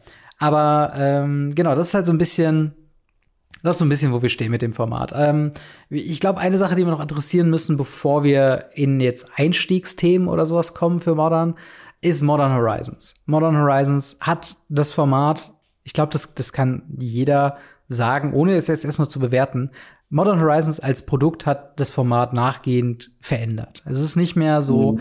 das alte oder, oder Best of Standard quasi in, äh, in das Format reinkommen, dass du halt deine Decks erweiterst, dass dieselben Deck eigentlich für, für Jahre weiter so bleiben. Äh, also Junt zum Beispiel wird immer noch von Die Hard Junt-Leuten eben gespielt, aber es ist nicht mehr der Star, der es halt, äh, da halt Jetzt, eben war. Es sieht auch nicht mehr so aus wie früher. Es ist nicht mehr der Boomer, das Boomer-Junt, wie man es ja. damals nannte. Genau, genau. Deshalb, also ähm, ja, da, da, muss ich halt sagen, es, ist, es hat es stark verändert, ist aber auch äh, etwas, wo ich glaube, gerade am Anfang von Modern nie jemand mit gerechnet hat, dass sowas jemals kommen wird. Mhm. Weil Modern war immer nur die Standard-Decks, die alten. Es ist ähnlich wie jetzt aktuell im, im Pioneer so ist, dass es ja nur die alten Decks sind und nur die alten Standardsachen. Ja. Irgendwann kann auch mal ein Pioneer Horizon anstehen. Ja, das, das hoffe ich halt wirklich. Je nachdem, auf welcher Seite man steht. Das hoffe ich halt wirklich, dass wir davon verschont, verschont bleiben. Äh, Master, Pioneer Masters gerne. Pioneer Horizons bitte nicht. Auf, auf gar keinen Fall. Warum das. Denn? Warum denn? Ich fand, also da muss ich ja sagen, jetzt können wir kurz mal die Wertung mit uns reingehen. Ja, ja, klar. Ich fand Horizon 1 und vor allem auch 2 so geil. Es waren coole Sets, ja. Sagen, es, war, es waren so gute Sets. Es hat, äh, wie Patrick gerade auch schon im Chat geschrieben hat, es hat tatsächlich eine Rotation bewirkt. Hm. Ähm, es hat neue Karten reingebracht. Es hat Karten reingebracht, die ich aus äh, anderen Versionen aus, aus, Legacy ja schon kenne, mit Force of Negation. Hm. Ähm, es sind Karten reingekommen, die ein immenses Power-Level an den Tag legen, wie zum Beispiel Ursas Saga hm. oder Ragavan. Und damit wirklich ganze Formate runterschütteln und sagen, hey, wacht mal auf, ihr könnt doch mal ein Power-Level aufsteigen. Ja. Ähm, das muss nicht so übertrieben sein wie Hogak. Hogak hat einfach das Format kaputt gemacht. Aber es ist so gut eigentlich, weil ich finde Modern extrem schön, mhm. wenn es ein hohes Power-Level hat.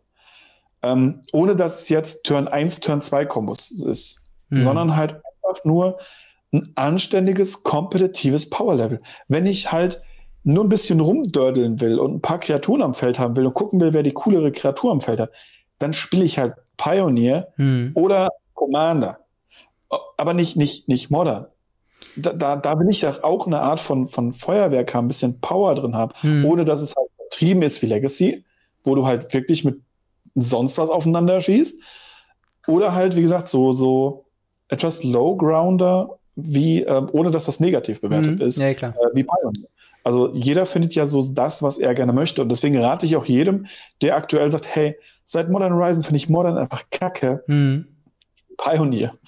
Jeder, der sagt, oh, seit Modern Horizon ist Modern voll geil, ja cool, gönn dir Modern ja. oder probier doch mal Legacy. Ja, das, das ist auch so ein bisschen der Punkt. Also, es hat auch zum Beispiel Ludicrous Fox gerade im Chat geschrieben.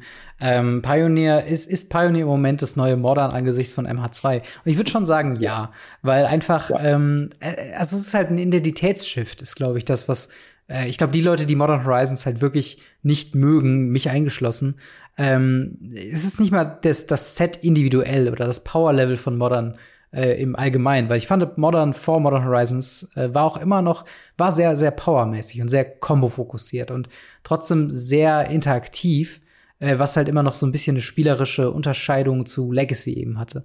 Und es fühlt sich halt an, als ob das Modern-Format halt jetzt mit, diesen, mit, diesem, mit diesem Einspritzen von Horizons so ein bisschen in eine Richtung gekommen ist, dass es so Karten in zwei Klassen gibt. Es gibt so die Made for Modern-Karten und es gibt die alten Standardkarten, die auch mal wie Expressive Iteration Play sehen dürfen, aber Vorrang haben halt schon die Modern Horizons Karten. Also ein Jagdmoth, ein Orza, äh, Ragavan, äh, Season Pyromancer, selbst Ranger Captain of Eos. Das ist ja sogar, also Season Pyromancer und Ranger Captain of Eos sind quasi einfach nur Modern-Version von Young Pyromancer und Ranger of Eos. Und das ist halt so ein bisschen, also für Leute, die die die die äh, ne, historische oder oder nostalgische Gefühle diesen Karten gegenüber haben, die fühlen sich natürlich da so ein bisschen ja, warum habe ich mir denn damals die Karte geholt, wenn er jetzt einfach strictly better eine Version rausbringt, ähm, als, als das, was es halt vorher gibt und das, das verkauft jetzt. Grizzlybär. Bitte? Warum mochte ich den Grizzlybär, wenn ich jetzt heutzutage bessere Karten haben kann als Grizzlybär? Also ja, das ist halt natürlich. halt eine schwierige Argumentation, ja. ähm, weil irgendwann werden fast alle Karten getoppt. Das ist ähm, der Lauf der Dinge, es sei denn, es sind Duels, die werden nicht getoppt, mhm. hoffe ich ähm, und äh, ja, also das ist tatsächlich etwas, was ich sage, das passiert einfach. Mhm. Ähm, wenn ich dieselben Karten wie vor 20 Jahren spielen möchte, die damals gut waren, ja, dann spiele ich bitte Oldschool. Ja. Ähm, ja, aber also halt ein modernes Format. Pioneer ja. finde ich halt super, weil Pioneer fühlt sich an wie damals Modern. Als Modern an den Start ging, mhm. hat es sich genauso angefühlt wie, wie Pioneer. Sie hatten ja auch bei Modern am Anfang so gut wie keine Bandlist. Mhm. Dann kamen halt so eine Combo-Zeit. hatten sie eine Bandlist. Also ja. Pioneer und Modern haben jetzt gerade in der Entstehungsgeschichte gar nicht so viele Unterschiede gehabt. Ja, ja das stimmt. Vor allen Dingen, du kannst halt eins zu eins Analogien ziehen zu äh, Decks, die es halt eben damals gab, also oder die es halt in Modern früher mal gab. Wir hatten halt eine Oz of Auras, ist sehr ähnlich zu Boggles. Wir haben natürlich Mono Red, was natürlich nicht so krass ist wie eben ne, das Mono Red oder das Burn, was wir halt eben aus Modern kennen. Five Color Humans ist halt eben, ne, das hat die Namen und, und die Idee und die Key Pieces kommen halt eben von dem damaligen Modern Deck. Äh, du kannst aber sagen wie Mono Green Khan oder Mono Green Ramp ist sehr ähnlich zu Amulet Titan, auch wenn natürlich die Wincon anders ist, aber du versuchst natürlich Länder rauszuholen und so weiter und einfach durch äh, eben mehr Devotion, sag ich mal, zu gewinnen, als jetzt mit einem Amulet Titan. Aber äh, es gibt schon An Analogien. Bitte? Ja, ich hätte es mit Tron verglichen, aber ja. Tron auch, ja. Ähm, also du kannst. Das ist klar. Ja.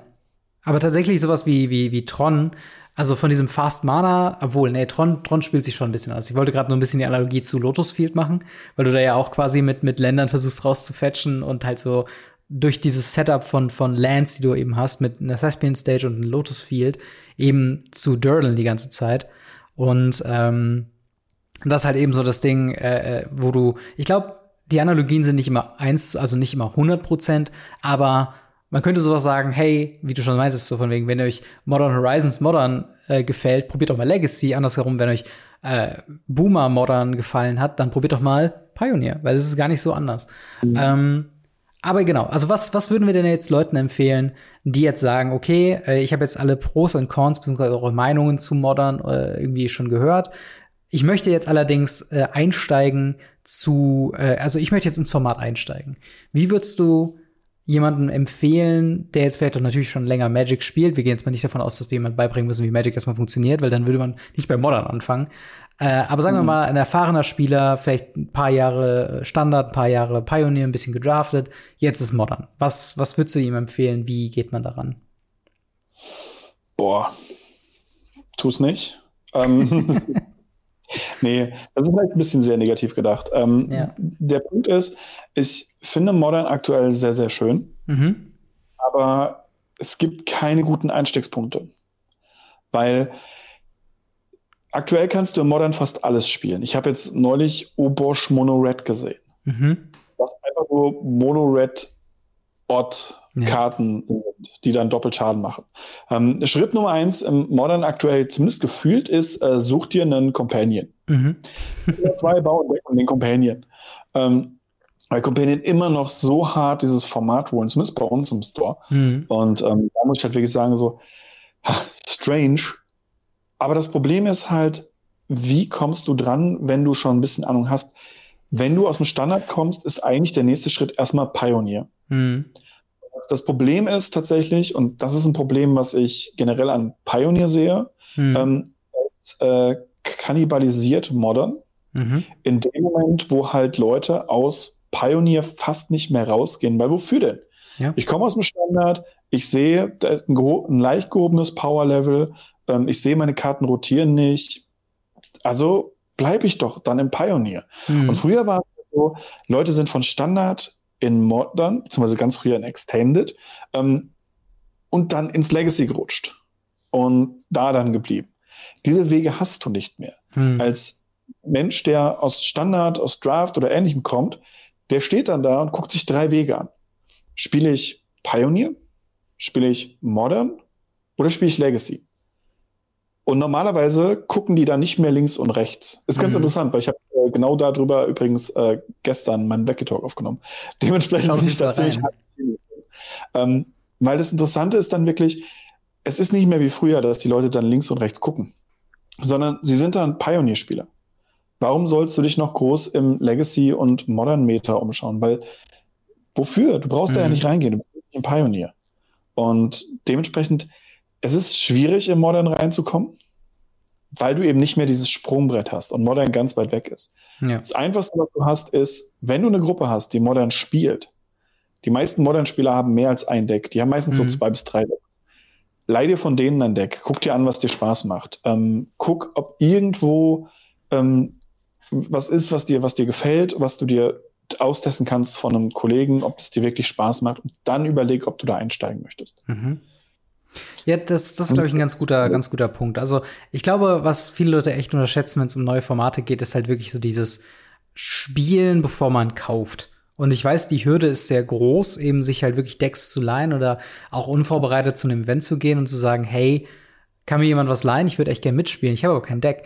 Ähm, wie du schon sagst, viele Leute haben eben diese mehreren Decks, aber eben äh, man muss das irgendwie vorher organisieren. Und wenn ihr dann in einer, sag ich mal, Format WhatsApp-Gruppe in eurer Stadt seid, dann eben eine Nachricht schreiben, hey, bin neu hier, ähm, ich würde ganz gerne mal irgendwie Decks testen. Und die Wahrscheinlichkeit ist sogar da ganz hoch, dass du viele verschiedene Decks zum Testen bekommst. Also mal kannst du irgendwie mal einen Burn spielen, dann hast du vielleicht ein altes, nicht mehr ganz so up to date ist irgendwie Mono Blue Mehrvolk oder so. Äh, das kannst du dann auch mal irgendwie mal spielen äh, und dann halt eben die die äh, etwas kompetitiveren Varianten, die gerade so äh, ja am herumlaufen sind in dem Format. Ähm, und wie gesagt, wenn du dann halt wirklich weißt, ähm, ne, gerade auf welches Deck du dich stürzen würdest, wirklich, also vorausgesetzt, also anders gesagt, wenn du ein unlimitiertes Budget hast, dann kannst du natürlich einfach straight up direkt kaufen. Äh, ansonsten würde ich dir halt wirklich empfehlen, äh, oder würde ich euch empfehlen, äh, immer eine Wishlist zu haben auf Card Market, vielleicht so den Grundbestand, den man so eben braucht, so vielleicht ein paar Länder, die nicht so teuer sind, ein paar Uncommons dieses Deck ausfüllen, äh, ich weiß nicht, bei bei Boomerjun denke ich zum Beispiel an sowas wie Bloodbraid Elf oder so ein paar eher Low-Price Rares, vielleicht aus Modern Horizons oder so, aber halt, dass man sich wirklich für das Deck spezifisch eben äh, die Karten organisiert und dass man halt eben nicht dahin kommt, sich vielleicht mal hier ein paar Staples zu holen, dann hast du hier ein Playset Thoughtseize dir vielleicht mal geholt, weil vielleicht willst du ja mal Jund spielen, dann hast du da, oh, Fetchländer wurden gerade reprintet, ich hole mir jetzt erstmal Playsets von allen Fetchländer, davon hast du halt eben kein spielbares Deck. Und so nervig es ist, später Karten kaufen zu müssen mit einem teureren Preis, so viel wichtiger ist es erstmal ins Spielen zu kommen, weil das ist im Grunde der Punkt Nummer eins, wenn du in einem Format anfangen möchtest, du brauchst irgendwas Spielfertiges. Ähm, genau, wenn du was Spielfertiges hast, ist es ja auch gar kein Problem, wenn du danach sagst, hey, ich habe schon was Spielfertiges und jetzt kaufe ich mir gerade mal alle Fetches. Ja, total. Also wenn man, wenn man ein Deck hat, kann man natürlich sich einen Pool aufbauen aus dem Format. Das ist gar kein Problem.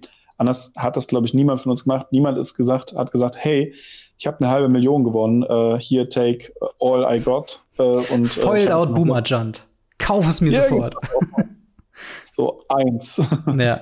und ja, da ist halt genau die, die Idee dahinter. Wenn ich mehrere äh, Decks dann bauen kann oder zusammenstecken kann und dann wirklich merke, irgendwann kommt man an den Punkt, wo man dann halt ein paar Karten sich kaufen muss. Dann kauft man mhm. eben nur noch so vier Karten und hat ein komplett neues, fertiges Deck. Ja. Und äh, wenn man an dem Punkt ist, dann weiß man, okay, man hat einen guten Pool.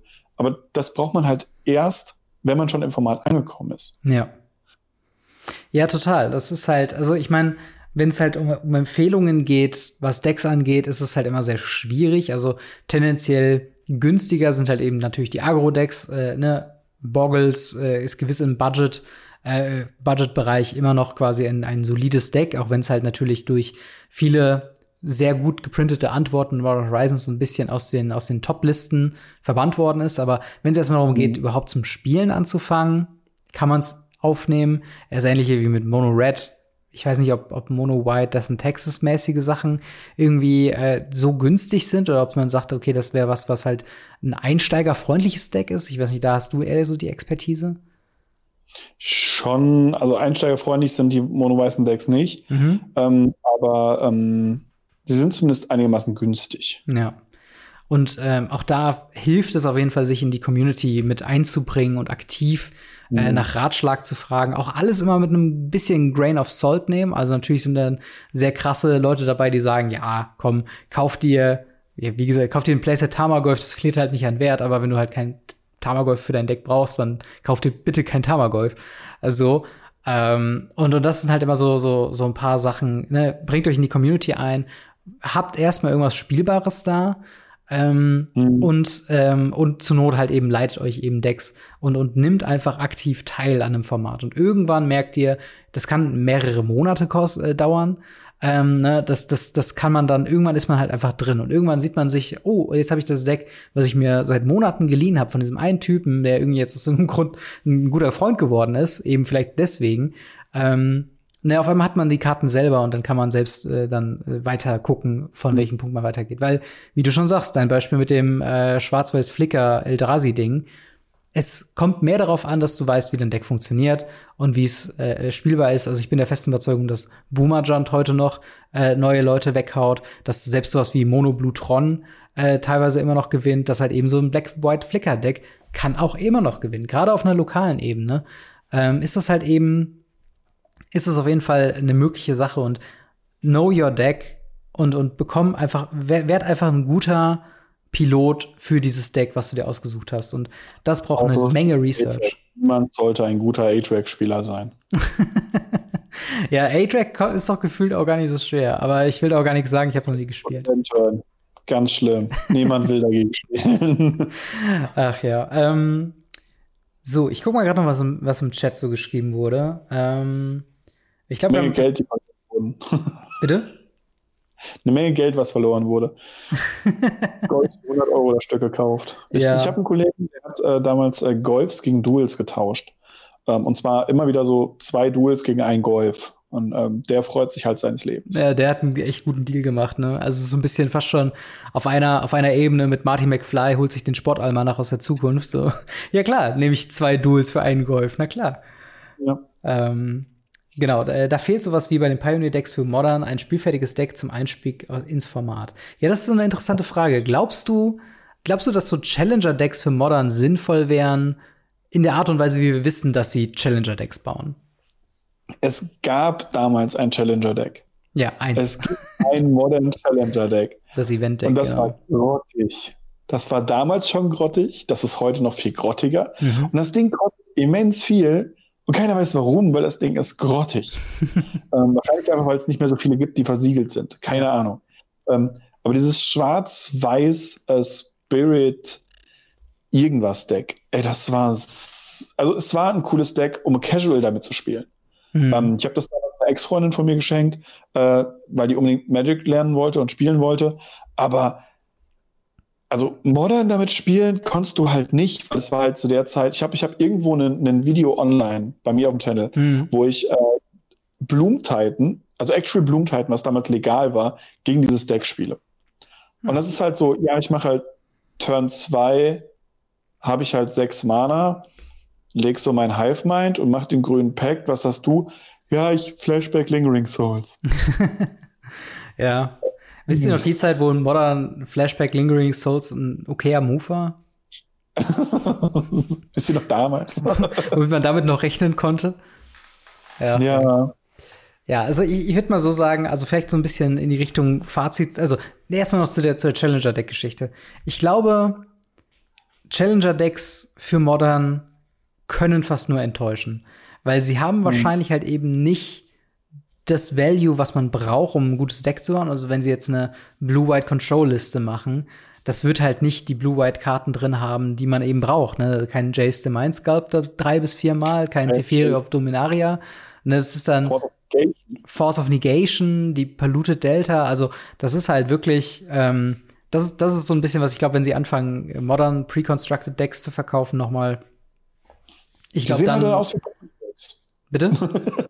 die sehen dann halt aus wie Pioneer-Decks. Ja, und, und vor allen Dingen sind die dann, also, oder es ist halt so ein Fail-Safe, dass wenn halt irgendwie Magic den Bach runtergeht, so alles klar, wir machen jetzt hier komplett, keine Ahnung, äh, modern, modern Staples, jetzt aber pre-constructed Sachen, wenn wir ganz schnell Geld brauchen. Aber die Wahrscheinlichkeit aber ist halt eben nicht so, nicht so gut. Schade.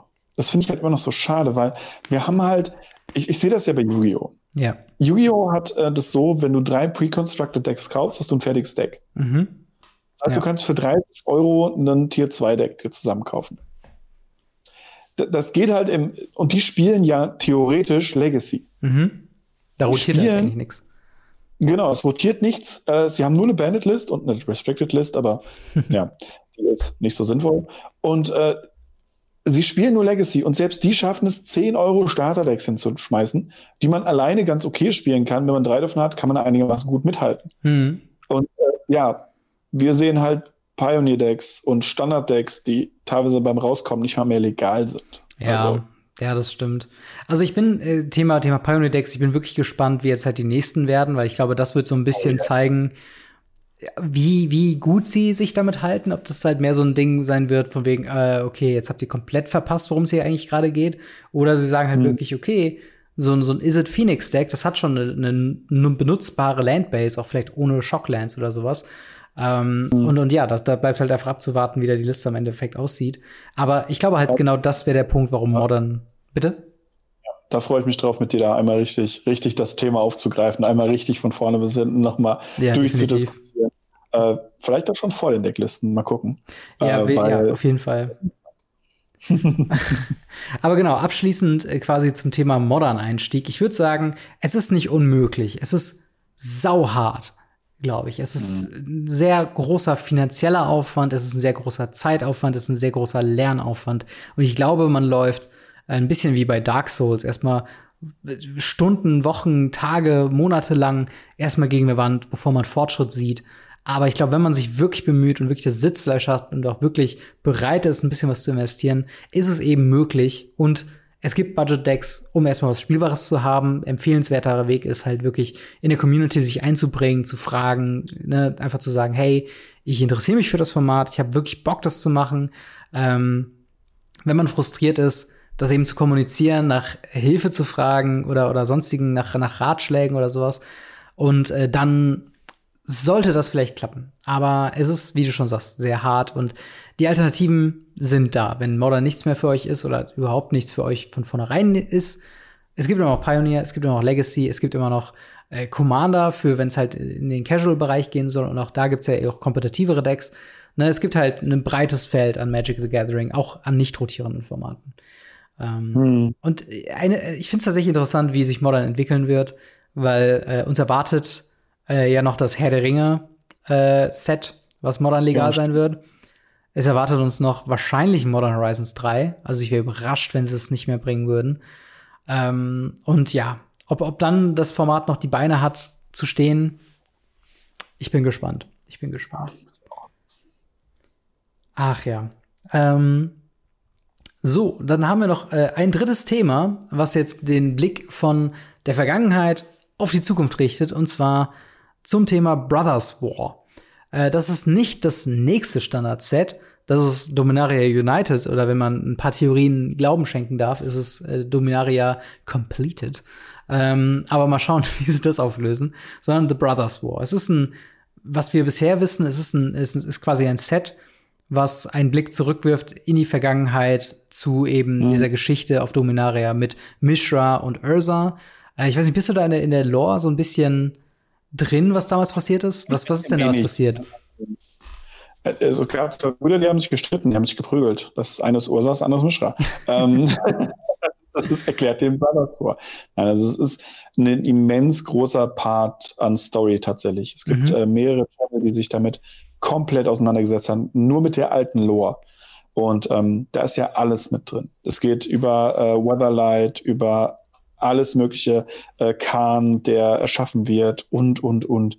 Also da ist, da ist immens viel dran, viel mehr, als ich jetzt einfach so runterrattern könnte. Mhm. Und äh, wichtig ist, äh, beide Brüder mögen sich nicht. Ja. Das ist das Wichtige daran. Und es geht um eine Menge Artefakte. Zumindest damals. Weiß man eigentlich, woran das liegt, warum sie sich nicht mögen? Was, was, was ist so der Grund? Es gibt einen Grund. Äh, jetzt fällt mir jetzt gerade hauptsächlich nicht ein, tatsächlich. Mhm. Also ich weiß, dass ich neulich noch durchgelesen habe, weil äh, ich habe mir nur, also nicht gelesen, gehört, aber ich habe mir neulich tatsächlich noch mal die, die komplette Story angehört. Mhm, ähm, cool. Das war ein sinnvoller Grund. Aber ich, ich, ich weiß es nicht mehr warum. Hm.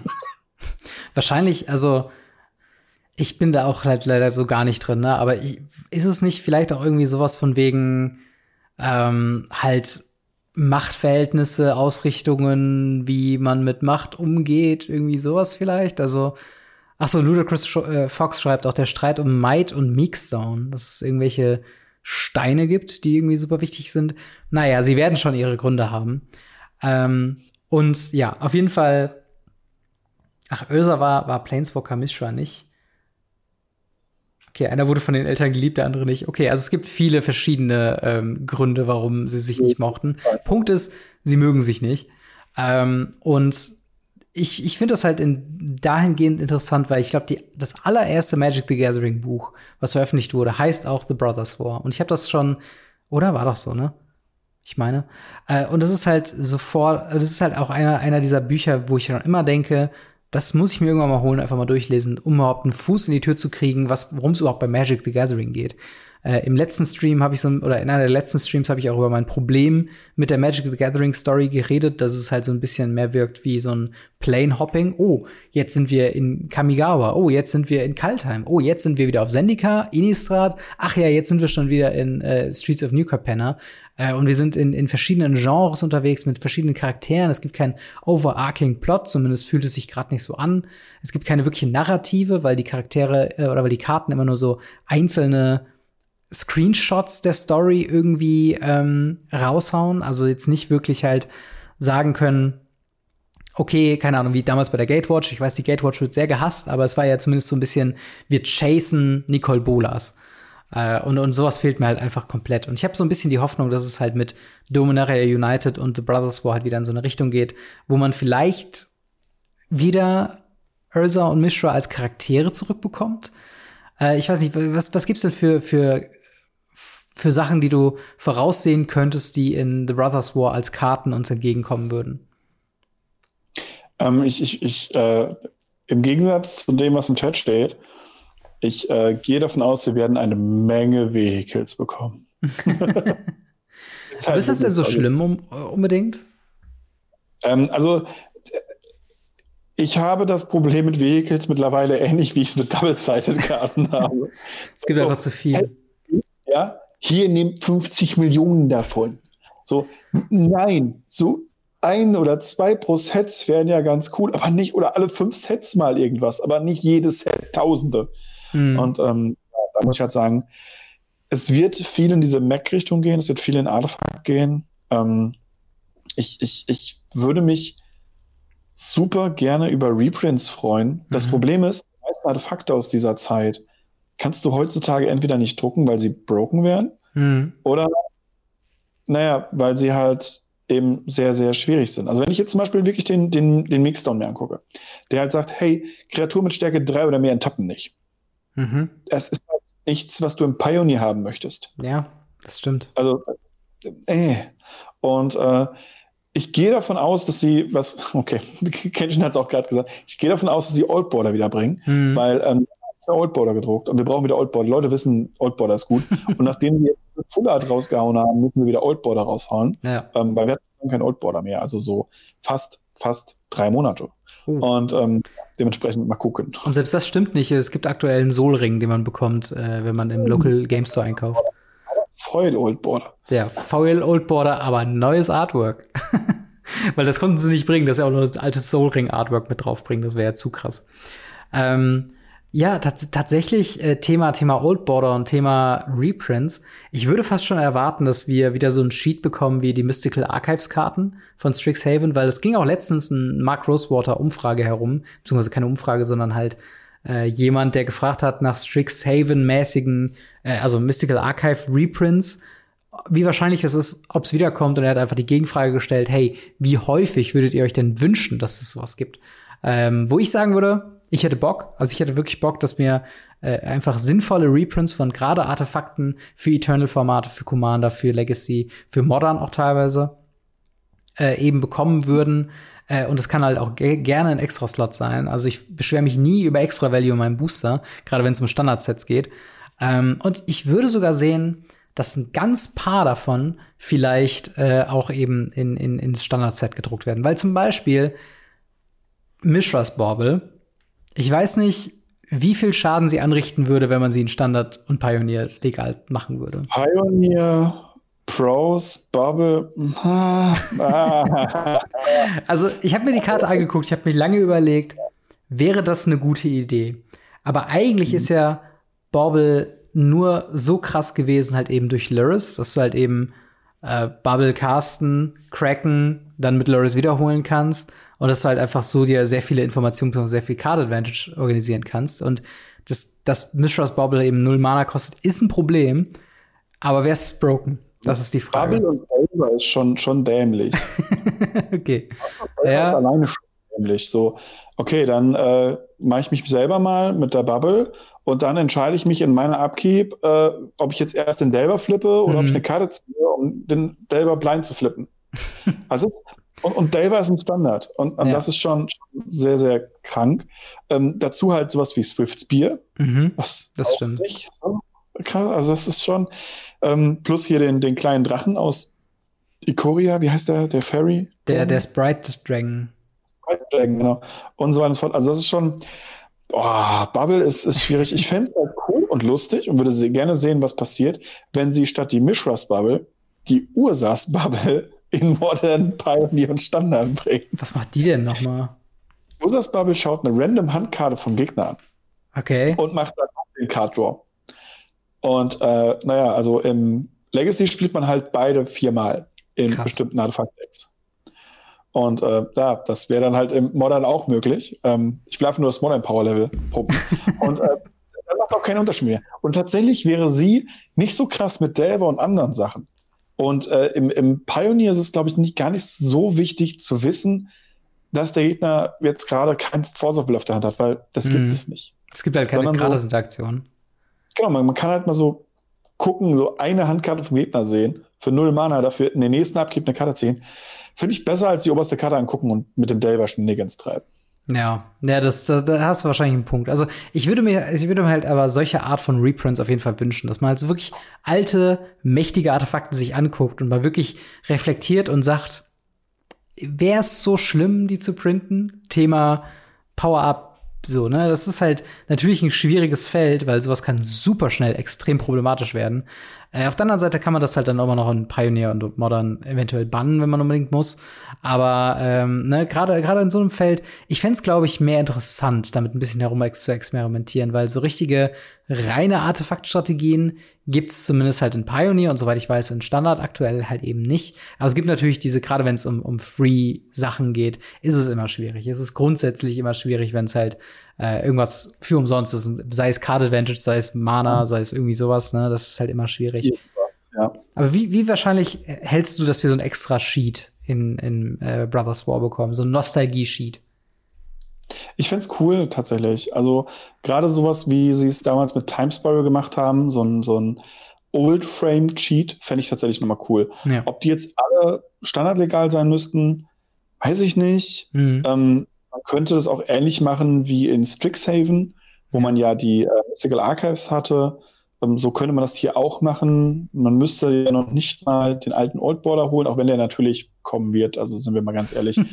natürlich bin ich äh, sehr enttäuscht. Ja. Und ja, also grundsätzlich fände ich es cool. Einfach nur, weil ich bin ein Fan davon. Mhm. Außerdem mag ich Leute, die Oldboarder-Karten unbedingt haben wollen, Geld ausgeben, weil dann werden meine Karten günstiger. Und ähm, ja, also grundsätzlich bin ich ein sehr großer Fan davon, einfach mehr Value da drin zu haben. Ja, total. Masterpieces glaube ich tatsächlich nicht, dass sie kommen werden. Masterpieces ist etwas, was super outdated ist, weil ähm, die Leute haben es halt gehasst und heutzutage wünschen sie es zurück. Mhm. Und äh, ja, das ist halt auch so ein Punkt. Ähm, ich würde mir halt wünschen, ich würde mir halt wünschen, dass halt sie solche Sachen ja eben mal reflektieren und mal sowas sagen wie, hey, wir bringen nochmal Masterpieces zurück. Und sei es erstmal nur in so einem, äh, in so einem Set wie Brothers War, wo man eben sagt, hey, wir haben irgendwie die zehn teuersten Artefakte, die nicht Reserved List sind haben jetzt erstmal in so einer in so einer einmal pro Case Geschichte mit drin, weil ich finde sowas sowas inspiriert, sowas treibt an Sachen zu kaufen, so das ist mhm. aber eine Art von, also es ist besser als ein Collector Booster einfach. Es ist halt einfach macht mehr Spaß äh, dahinter, würde ich sagen. Ähm, andere Sachen, die ich mir sehr gut vorstellen könnte, wir haben eben schon Mishra und und Ursa besprochen. Ich glaube, wir werden wieder neue Version von diesen Karten bekommen und ich glaube, sie werden zum ersten Mal als Planeswalker erscheinen, als Planeswalker-Karte. Wir werden einen Mishra Planeswalker bekommen und einen Ursa Planeswalker. Wobei natürlich äh, in Silver Border gibt's den ja schon, den Ursa als Planeswalker. Ähm, und das äh, ist ja dieser, dieser Headmaster, wo es literally nur der, der, der Kopf ist, wo man dann auf eine Webseite gehen muss, um die Effekte zu lernen. Funny Idea, bis es dann natürlich in Alchemy in echt gemacht haben, dass du online nachgucken musst, was die Karte macht. Ähm, aber wie wahrscheinlich hältst du das, dass wir neue Versionen von diesen Charakteren bekommen als Planeswalker? Pff, ist sehr wahrscheinlich. Also Ursa auf jeden Fall. Ähm, ich fände es, by the way, ziemlich lustig, wenn sie äh, einfach nur die, die alten, äh, wie hießen sie? Die Character Vanguard Cards. Ach, Vanguard, genau, ja. das finde ich, find ich ziemlich witzig.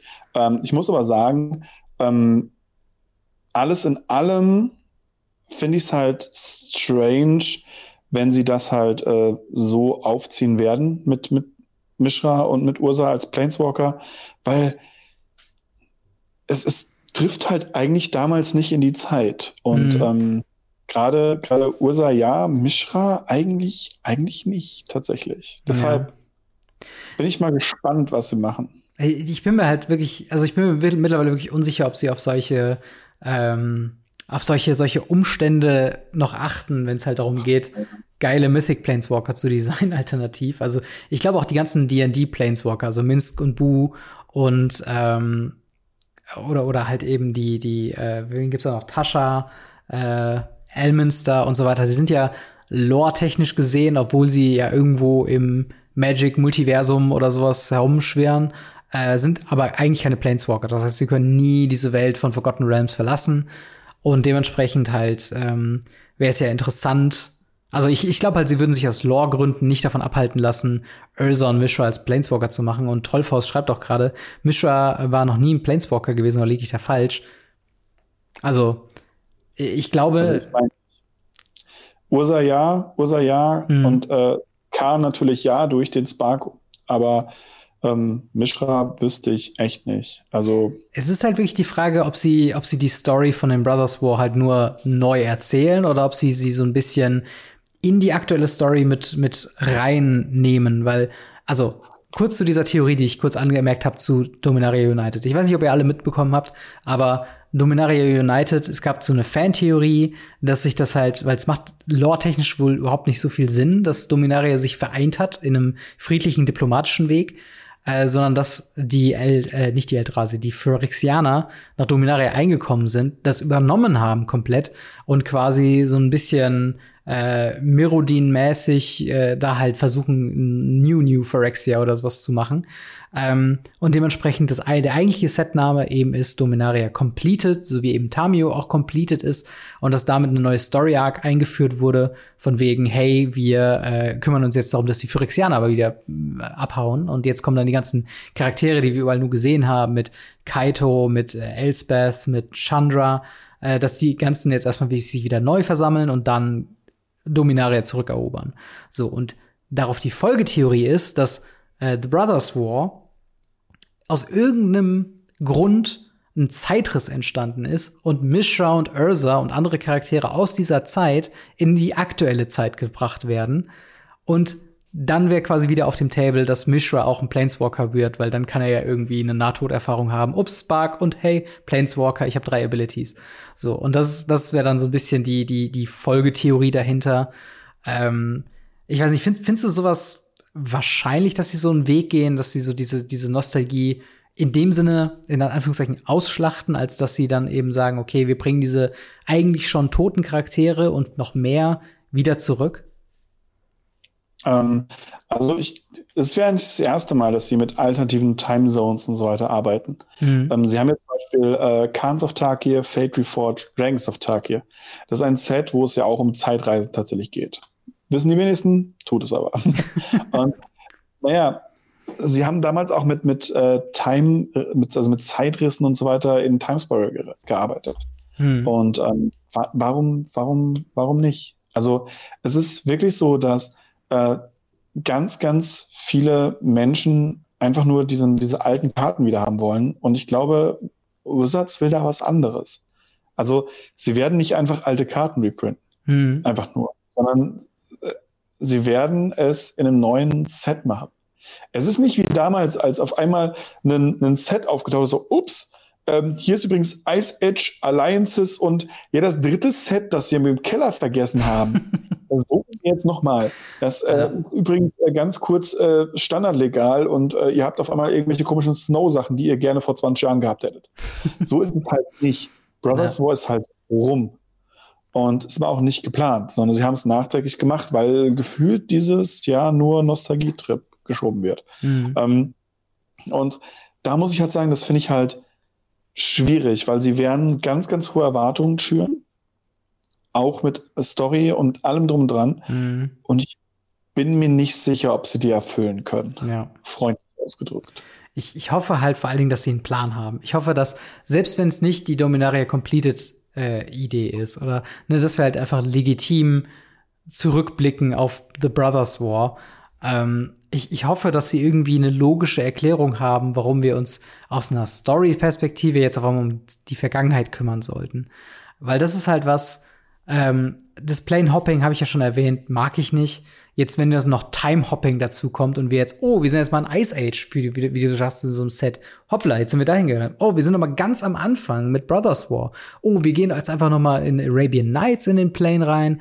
Äh, einfach auch jetzt, was damals irgendwie mit den Charakteren dort so passiert ist. Und dann gehen wir jetzt übrigens noch mal in Neo, Neo Dynasty 2. Und übrigens ein Dungeons and Dragons Set haben wir auch noch. Und das, das würde ich, das, da würde ich mir echt mal gerne ein Ende von wünschen, weil es macht halt irgendwie keinen Spaß. Es, es schadet meiner Meinung nach Magic als IP. Magic hat keinen Main Character, kein, keine Figur, die man assoziiert. Ursa wäre da prädestiniert für. Und wenn sie es halt klug angehen, könnte man das halt wieder in eine Richtung treiben, wo man irgendwie sagt, hey, mhm. keine Ahnung, äh, Jaya Ballard, Ka äh, Khan und eben Ursa, so, so, ein, so ein Team oder sowas. Und das sind so die Face-Leute. Vielleicht sogar mit Teferi als, als Zeitmensch, der das irgendwie wahrscheinlich auch irgendwie zu, zu ähm, wie sagt man, zu, zu, also der es eben sowas in der Richtung gemacht hat. Ähm, aber es ist halt, ja, es ist halt so eine Geschichte, wo ich mir denke, Time Hopping, das wird mir dann auch einfach zu bunt. Dann schalte ich, was die Lore und die Hintergrundgeschichte aus komplett aus und fokussiere mich nur noch, okay, was war diese Karte, die genannt wurde? Ursa Back in Time oder sowas. Mm. Ja, das kann ich komplett verstehen. Ähm, ich, ich finde halt, äh, wir brauchen nochmal ein Innistrad-Set. Wir hatten lange kein Innistrad-Set mehr und ähm, Zendika-Set wäre auch nochmal nett. Ja, und äh, vielleicht auch mal nochmal Ixalan, Return to Ixalan. Das, ja, das wäre ja wirklich was anderes. ja. Also, sie, haben ja gesehen mit Kamigawa, sie können ja auch, wenn sie wollen, selbst so richtig unbeliebte Sets auf einmal beliebt machen. Ja. Äh, vielleicht probieren sie mit Ixalan nochmal. Neon Dinosaurier. Neon Dino. Neon Dinosaur. Ach ja, aber was, Leute, Leute im Chat, was haltet ihr denn von, von Brothers War? Ist das was, worauf ihr euch freut? Äh, was für Reprints würdet ihr euch denn am liebsten irgendwie wünschen aus dem Set? Und was sind eure Erwartungshaltungen, was die Story angeht? Seid ihr Story interessiert? Haut einfach mal raus. Äh, denn ich würde sagen, ich glaube, so rein thematisch sind wir auch schon mit Blick auf die Uhr, wir sind auch schon seit fast zwei Stunden dran. Zwei ähm, Stunden, ja. Das ist nicht die normale Aufnahmesession von Radio Ravnica. Wir schneiden hier und da schon mal was raus, aber nicht so viel. mhm. ähm, und wir würden sonst äh, in Richtung Live Ask Us Anything gehen. Ich kann noch mal äh, herumscrollen, was so an Fragen gestellt worden sind, aber viel lieber hätte ich, wenn ihr noch mal eure Fragen stellen könntet, damit wir live eingehen. Ähm, und äh, ja, haut, haut raus, was ihr erwartet. Äh, ich sehe schon von, von Zebra äh, hohe Erwartungen, viele Artefakte. Aber darauf, darauf können wir uns auch einigen. Ne? Artefakte müssen ja. doch drin sein. Ne? Ja, auf jeden Fall. Ich bin mal gespannt, ob sie Saga-Artefakten reintun. Wow. Oh, das wäre, ja, ich, ich meine, ich mag Sagas so, äh, Sagen, Sa Sagas, die Sagan, Sagenkarten. Äh, Sagenkarten, jo. Ähm, ich, ich mag die, aber es muss jetzt auch nicht noch mehr kommen. Also. Nee, echt nicht. Vielleicht flippen die dann auf die andere Seite auf dem Artefakt. Wir kriegen eine Mishras Bauble, aber sie ist auf der Rückseite von der Saga und du musst erst drei Runden warten und drei Mana zahlen, bis sie eine Mishras Bauble flippt. Ja, und heißt dann uh, Mirror of the Ursas Bubble. the, the Mishras oder Ursas Bubble 2.0. Yes, yes. da warte ich eh noch drauf. Äh, wir haben ja dieses, dieses zum Beispiel Schwert plus zwei. Mm, äh, ja. Das dann einfach die Ideen für Karten ausgehen, sagen schon, ja, Tamogolf 2.0. Ember Cleave plus eins. oh, Ember Cleave plus eins. Oh, Ursas Saga Reprint. Boah, ich, ich gehe davon aus, Ursas Saga wird im List-Slot sein. Das oh, äh, wird mir echt Menge Geld kosten. Aber ja, Historic als Sammelbegriff kann ich mir gut vorstellen. Ja, das stimmt. Also Historic haben wir auch nur ein einziges Mal gesehen und jetzt wurde der Name getainted von dem digitalen Format. Ähm, mhm. Aber das wird, wenn, dann eher in Dominaria United passieren als in, ja. in Brothers War. Also ich glaube, ich glaube auf jeden Fall, dass wir, glaube ich, wieder so eine, so eine Dynamik haben von Dominaria United wird ein paar Themen auf, äh, einführen und, Domin und The Brothers War wird es halt irgendwie aufbauen, so ein bisschen wie also ganz lose war es ja in Innistrad so, mit den Spirits zum Beispiel, wo wir halt eben Flip Spirits hatten, die halt aber natürlich ja. unterschiedliches gemacht haben. Aber ja, ich, ich hoffe, dass es, dass es, ähm, dass es irgendwie cool wird. Äh, mhm. Orca schreibt noch, Arabian Nights wird wohl nicht passieren. Äh, glaub, Maro hat mal gesagt, äh, dass es kein guter Move wäre, war Lore von woanders in Magic zu integrieren. naja, gut, dass sie sich davon entfernt haben, das wissen wir doch, oder? Ja. Ganz, ganz weit weg. Als, als nächstes erzählst du mir, sie würden äh, komplett andere IPs, die sogar ein eigenes Kartenspiel haben, mit aufnehmen, nur weil sie irgendeine Netflix-Serie hatten. Ja. Also ganz, ganz unab, das geht gar nicht. Ja, absolut, absolut. Also, ähm, ah, Frustpixel, danke für den, für den Follow an der Stelle. Ähm, ja, also ich, ich bin halt wirklich gespannt, ob es halt so ein, so ein Special Sheet oder irgendwie sowas äh, gibt Okay, Mirrodin. Wir brauchen die Spaß-Rares zurück. Curling Scales, Ion Hub, Possessed, Possessed Portal, Quicksilver Fountain, Shared Fate, Time Shifter, Wall Slayer. Das Set äh, für alle, die Magic nicht spielen wollen. Troll Rares. Einfach Staxies, äh, das Set. Nee, das waren nicht nur mal Staxies, sondern es waren einfach so seltsame Sachen wie, ja, übergeh mal das Versorgungssegment, alle Spieler und alle so, was? oder, oder die, die, Kreatur, die, die am Anfang des, des Zuges dich fragt, so, hey, möchtest du deinen Dräuber gehen, deine Combat oder deine Main Phases? Und denkst du so, was? Also das, das war, ja. Aber Mirrodin, das, hier dreht sich ja viel um Mirrodin 1. Mirrodin 2 war ja, also Scars of Mirrodin, beziehungsweise New Phyrexia. Ja, das war eine ganz andere Hausnummer. Da haben wir Infekt bekommen. Das war ähnlich.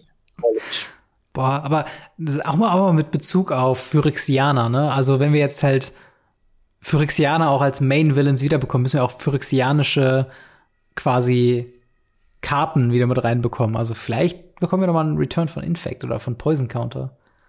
Aber dann darf es nicht ja, so stark sein. Vielleicht. Aber ich würde sagen, Infect, never ever. Infect ist gefühlt auf der Storm-Skala auch ziemlich weit oben. Und äh, Sachen auf der Storm-Skala kriegen keinen Reprint. Frustpixel, danke für den äh, Prime-Sub. Das äh, ging jetzt so Schlag auf Schlag. So erstmal gefollowt, oder so ein Sub hinterher. Hammer, danke. um, Wellslayer, whenever a equipped creature deals uh, combat damage to a player, destroy all permanents other than Wellslayer. Ja, okay. Das, äh, das klingt nach Spaß. Ganz witzig, wenn man die auf eine 6 Mana 3-3 unzerstörbaren Flieger tut. Äh, ist vielleicht bei uns schon rumgeflogen, das Deck, als wir noch viel Casual gespielt haben. Aber äh, Abdul setzt einfach gerade nur die ganzen äh, Artefakte, die er genannt hat, gerade im Chat. Alles klar. Äh, hier ist es besser aufgehoben als bei irgendwelchen komischen anderen Channels. Danke. Und danke, dass du uns äh, ein, einschätzt als keinen komischen anderen Channel. Ach ja. Es ist, äh, das Ding ist halt auch, sie müssen ja auch irgendwie noch neue Leute mit, ähm, mit, mit ins Boot holen, auch wenn es natürlich ein Nostalgie-Set ist. Ich, würdest, würdest du im Nachhinein sagen, dass Dominaria ein gelungenes Set war? Also dass das, was wir jetzt zwischen Ixalan und sowas bekommen?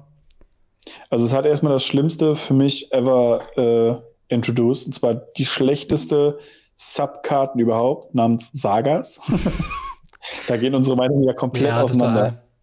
Ich finde Sagas unendlich schlecht fürs Spiel, weil es sind Verzauberungen, wo ich nicht mehr eine, eine Aktivierung habe. Mhm. Also ich muss noch nicht mehr nachdenken, ob ich meine Verzauberung aktivieren möchte sondern es macht es stumpf. Ja. Und ähm, da bin ich absolut kein Fan von. Äh, ich, ich, möchte meine Dinge gerne selber aktivieren, statt dass sie triggern. Und ähm, ich habe es auch wieder bei äh, Streets of Capenna gesehen. Ähm, es gibt so viele Karten, die triggern und so wenig aktivierbare Karten. Mhm. Natürlich macht es das auf Magic Arena einfacher.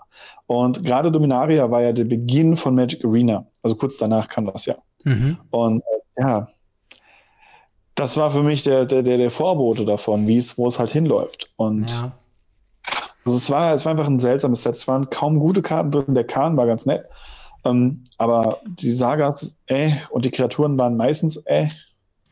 Ja, ja ich, ich weiß, was du meinst. Also es ist so ein bisschen wie, keine Ahnung, in Commander haben wir auch zum Beispiel das, das Goat, was sehr intensiv ist. Wir haben generell mhm. sehr viele, ähm, wie, wie, ja, wie soll ich sagen, einfach extrem viele Mechaniken, die mit Treasure arbeiten, die irgendwie, ne, ja. so, so Sachen wie auch Blood Tokens ist sehr ähnlich wie Treasure. Ähm, und es geht in, es ist, glaube ich, immer ermüdend, wenn wir zu häufig was Ähnliches sehen. Und ich würde dir auch zustimmen, dass Sagen gerade sehr overused sind und wir können jetzt erstmal ein paar Sets ohne ähm, aushalten. Aber grundsätzlich finde ich halt die Idee von Sagen immer noch toll, dass du halt einfach ein bisschen extra Value zu einem Effekt hast, den du eben brauchst. Äh, und eben ja du hast halt so, so einen gewissen, eine gewisse Narrative halt eben drin, ne? Also sowas wie History of Benalia. Zeigt halt einfach, ne, ein Ritter, zwei Ritter, dann Overrun. Äh, zum einen war es halt einfach ein schönes Deck damals, zum anderen ist es halt auch einfach, ne, es erzählt, irgendwo eine Geschichte oder halt, äh, keine Ahnung, Binding of the Old Gods und solche Geschichten. Es ist halt einfach, es sind immer noch Karten, wo ich immer noch dran denke, dass die einfach coole, einzigartige Effekte haben äh, aber ich würde auch. Bitte? Harald führt die Elfen an. der gute Harald, der, der Elfen-Harald. ja. Ach ja. Also, das finde ich halt klar. Natürlich sind Sagen schön, weil sie halt so ein bisschen auch die Story erzählen. Und auch in Kamigawa fand ich es ziemlich, ziemlich cool, wie sie sie umgesetzt haben. Ähm, weil da eben Sachen wie, wie Toshiba, Omizawa und so weiter mit drin waren. Das war cool. Ähm, wenn man die Kreatur Kreaturen kannte auf der Rückseite. Also sowas mhm. wie Zuge oder, ähm, wie gesagt, Toshiba oder ähnliches. Ist halt cool, aber müssen sie es dann genauso übertreiben wie mit jedem anderen Ding auch? Es ist wirklich, ich finde es wirklich, wirklich schlimm, dass die dann so ein paar Sachen dann einfach so hart ausschlachten. Ich meine, gut, früher war es ja noch schlimmer. Früher hatten wir ja jedes Set neue Mechanics und die wurden im nächsten Set schon nicht mehr supported. Ja. Das ist jetzt wenigstens ein bisschen anders. Wenigstens halten sie sich dran, dass sie es ein bisschen länger aushalten. Aber dieses, dieses, ach, oh, ja. Ja, ja, absolut, absolut. Also, es, es wirkt halt immer so sehr schnell einfach overused, ist, glaube ich, der Punkt. Und das ist halt eben, keine Ahnung, wo ich halt auch denke, muss das sein? Also ich habe dann lieber irgendwie nur einmal im Jahr irgendwelche Sagen als jetzt äh, zu häufig. Und vor allen Dingen, du kannst ja auch das Saga-Thema auf einfach alles um, umswitchen. Ich meine, bei Kamigawa hat es irgendwie Sinn gemacht, aber auch bei Theros hat es irgendwie Sinn gemacht, bei Kaltheim. Na, Toshiro, weil wenn ich Toshiba, Toshiro. Wollte ich sagen, ist Toshiba nicht eine Automarke? Ähm, ja, nee. Ach ja, nee, aber äh, es ist auf jeden Fall was, was ein bisschen too much wird. Aber ich, ich hoffe, dass da Wizards of the Coast irgendwie dran ist. Äh, guten Abend, äh, Item äh, 07 Old. Danke für den Follow auch an der Stelle.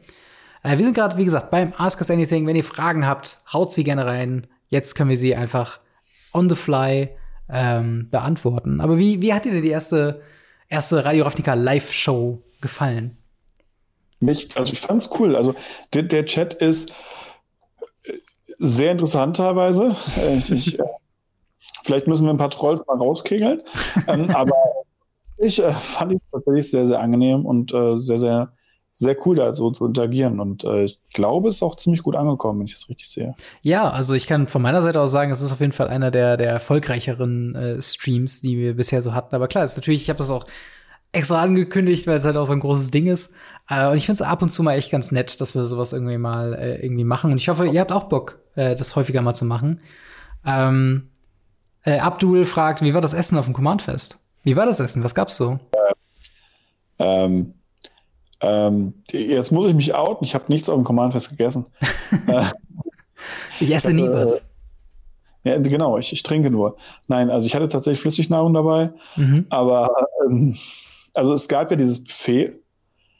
Das war anscheinend sehr schnell sehr leer, weil es viel zu viel Ansturm darauf gab. Ähm, aber da ich mit äh, MT mit Patrick äh, bei seinem ähm, Patreon-Treffen war, wo wir da essen waren, keine Ahnung. Und den Abend davor waren wir auch in demselben Restaurant essen, also weiß ich auch nicht. Und äh, ja, sonst habe ich gut gefrühstückt. Das war, glaube ich, alles.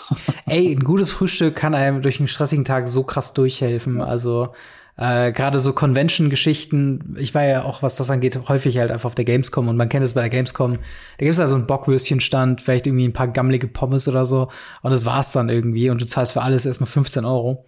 Ähm, was wir immer gemacht haben, wir haben morgens ausführlich gefrühstückt mit Müsli, Brötchen, ja. äh, vielleicht noch irgendwie ein Joghurt oder so und ein bisschen was eingepackt, weil ey, das ist so hilfreich, dass du auch eine, einfach Energie hast, auch dich da den ganzen Tag irgendwie hinzustellen. Ähm, deswegen, also ich, ich, ich glaube, ich hätte mich sogar hingestellt und hätte vielleicht was im Hotel irgendwie vorbereitet, wenn es eine kleine Kochecke oder sowas gab. Ich glaube, ich hätte da ein bisschen was gemacht. Ja, äh, ich finde es interessant, Orca schreibt, dass äh, das Buffet mal nachgelegt wurde. Ich habe ganz andere Sachen gehört. Ich habe nur gehört, es war relativ schnell relativ leer und äh, manche Leute haben nie was gesehen von dem Essen und sind dann einfach nach Hause gestoppt, weil sie nichts hatten. Also ich habe da ganz andere Sachen gehört. Vielleicht wurden, wurdet ihr als Judges ein bisschen besser behandelt oder so, keine Ahnung, aber ähm, ich habe da äh, sehr Gruselgeschichten gehört, tatsächlich eher. Aber war das, war das ein Buffet für, für alle, alle oder war das nur halt quasi so ein, so ein VIP-Buffet? Äh, theoretisch war es nur ein VIP-Buffet. Also alle, die ein VIP-Ticket gekauft haben, durften daran teilnehmen. Hm. Alle Judges, alle Gäste, ähm, alle Leute, die vor Ort waren. Ja, eine äh, ne, ne Menge Leute. Und äh, es ist, wenn ich es richtig gesehen habe oder gefühlt, gab es auch mehr VIP-Tickets als Non-VIP-Tickets. Und entsprechend glaube ich tatsächlich, dass da eine Menge Leute gemacht haben. Ja, wir haben sieben Damen wurde gerade aufgefüllt. Okay, also ich weiß, dass hin und wieder mal kurz was aufgefüllt wurde, aber am Ende halt Leute überhaupt teilweise überhaupt nichts zu essen hatten. Ja. Und ähm, ja. Wie, wie sieht so sein, wie sieht so normalerweise dein, dein Package aus, wenn du auf so ein Event gehst? Packst du dir ordentlich was mit ein oder sagst du, ey, ich finde schon unterwegs was? Äh, tatsächlich, ähm, jetzt äh, muss ich aufpassen, dass ich keine Werbung dafür mache, weil äh, wir machen keine Werbung, wir sind davon nicht gesponsert. Und ich kenne Menschen, die davon ganz hart getriggert sind, wenn man diese Marke erwähnt. Ähm, aber äh, ich habe mir angewöhnt, schon seit längerem dann einfach äh, Y-Food dabei zu haben. Also hier einfach Flüssignahrung. Mhm. Äh, einfach eine Flasche reicht mir komplett, um da halt normal durchzuhalten. Mhm. Ähm, vorher frühstücken, auf dem Rückweg vielleicht noch ein Döner und halt unter anderem dann halt diese Flüssignahrung mit bei, hast ruckzuck weggesoffen und äh, kannst dann halt weiterspielen. Ja. Fand ich jetzt sehr, sehr angenehm tatsächlich. Ja, also ich, ich habe tatsächlich, also ich habe es einmal getrunken und äh, für mich hat es sich irgendwie einfach nur angefühlt wie eine Müllermilch, aber ist ja okay. Wenn es halt einen satt hält, ist es sehr cool. Äh, wenn ich mal auf einem größeren Turnier war, ich, ich vergesse immer, wo der Ort war. Dieses, dieses Industriegelände. Mal. Bitte? Mal. Marl. Ach, Marl. M-A-R. Ja. Genau. Äh, da, wo ich auch, glaube ich, zum ersten Mal so im größeren Stil irgendwie Pioneer gespielt habe. Ähm, da hatte ich tatsächlich halt auch, ne, das, da hatte ich so eine ganze, ganze äh, Arsenalladung von, von irgendwelchen Riegeln dabei, von diesen Country-Riegeln und so weiter. Und halt eben immer Wasser dabei. Genau, wollte ich gerade sagen. Trinken ohne Ende. Also trinken habe ich auch immer dabei, mehr als ich brauche. Ja. Ähm, und was ich mir angewöhnt habe, sind tatsächlich so äh, getrocknete Mangostreifen. Hm, Oder das so. klingt Aber nice. getrocknetes Obst. Was, was du dabei hast, was ein bisschen nochmal Zucker reinhaut und äh, ja, was man äh, so mal ein bisschen noch snacken kann. Das ist ganz gut. Ja.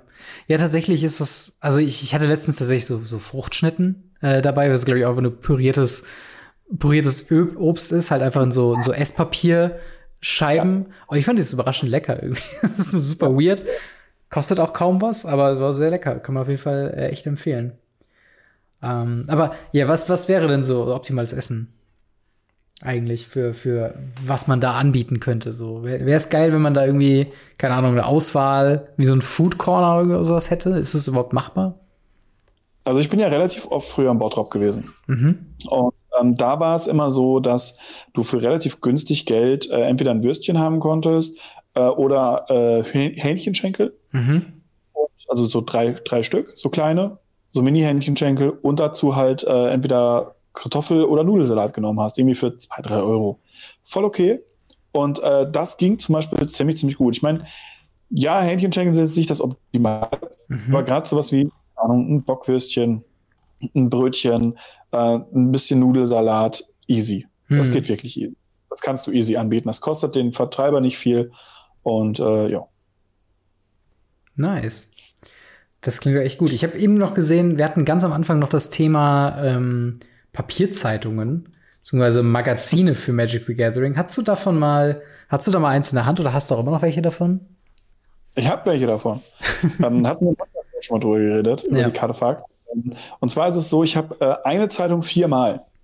Äh, Dieselbe Zeitung oder verschiedene Ausgaben? Viermal. Wahrscheinlich Weil, wegen der Promokarte. genau, da war eine, eine Karte drin, eine Preview-Karte, die die Kartefakt bekommen hatte. Und zwar effektiv eine physische Preview-Karte. Hm. Und es war eine Karte, die du spielen konntest, also wenn du Casual gespielt hast, bevor das Set rauskam. Das waren die, Gott, ich weiß nicht mehr, wie die Ratten heißen. Äh, ein rotes schwarzes 2-2 mit Hellband. Sie kriegen plus 1 plus 0 und können für 1 regeneriert werden. Hm. Für ein schwarzes. Ähm, war einfach nur eine 2 Mana 3-2. Uff. Einmal ganz kurz. Äh, Trollfaust Verschenkt. haut wieder Community-Subs raus. Vielen, vielen Dank. Äh, er hat auch vorher Ja. schon seinen Sub äh, verlängert, also auch dafür danke. Und äh, ja, herzlichen Dank von, von Abdul und von Sch Schnu Schnuvella, dass ihr jetzt äh, auch Sub seid. Es ist wirklich crazy. Ich, ich liebe den Support auf jeden Fall. Äh, Gobblehopper Rats, sagt er gerade, äh, der Orca. Gob Hobbler Rats, das, das, ich weiß nicht, es, es, kann sein. Wir haben sie nur auf, auf Deutsch gehabt, weil die Promo war natürlich in Deutsch. Mhm. Äh, ja, also das, das war halt tatsächlich das, das war der Hammer, ähm, diese Karte spielen zu können, bevor das Set rauskam. Und dann hat man das, die Zeitschrift sich auch viermal gekauft.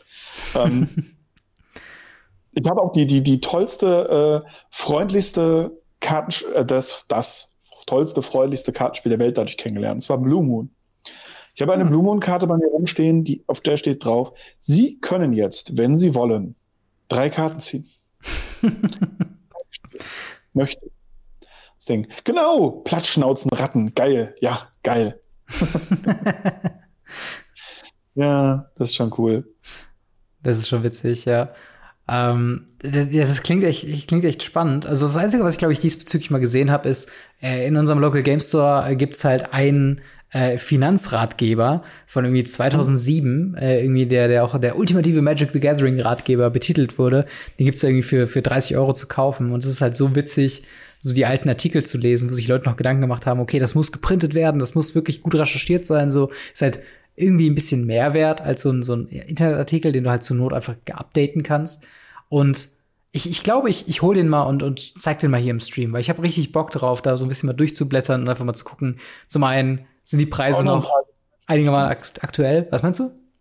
Ich habe auch noch ein paar alte Zeitschriften, die kann ich dir auch noch zuschicken. Ey, sehr gerne. Ich, wir, wir, können mal so einen Stream machen, wo wir einfach mal ein bisschen durchblättern. Ich glaube, ich habe da mal Bock oh. drauf.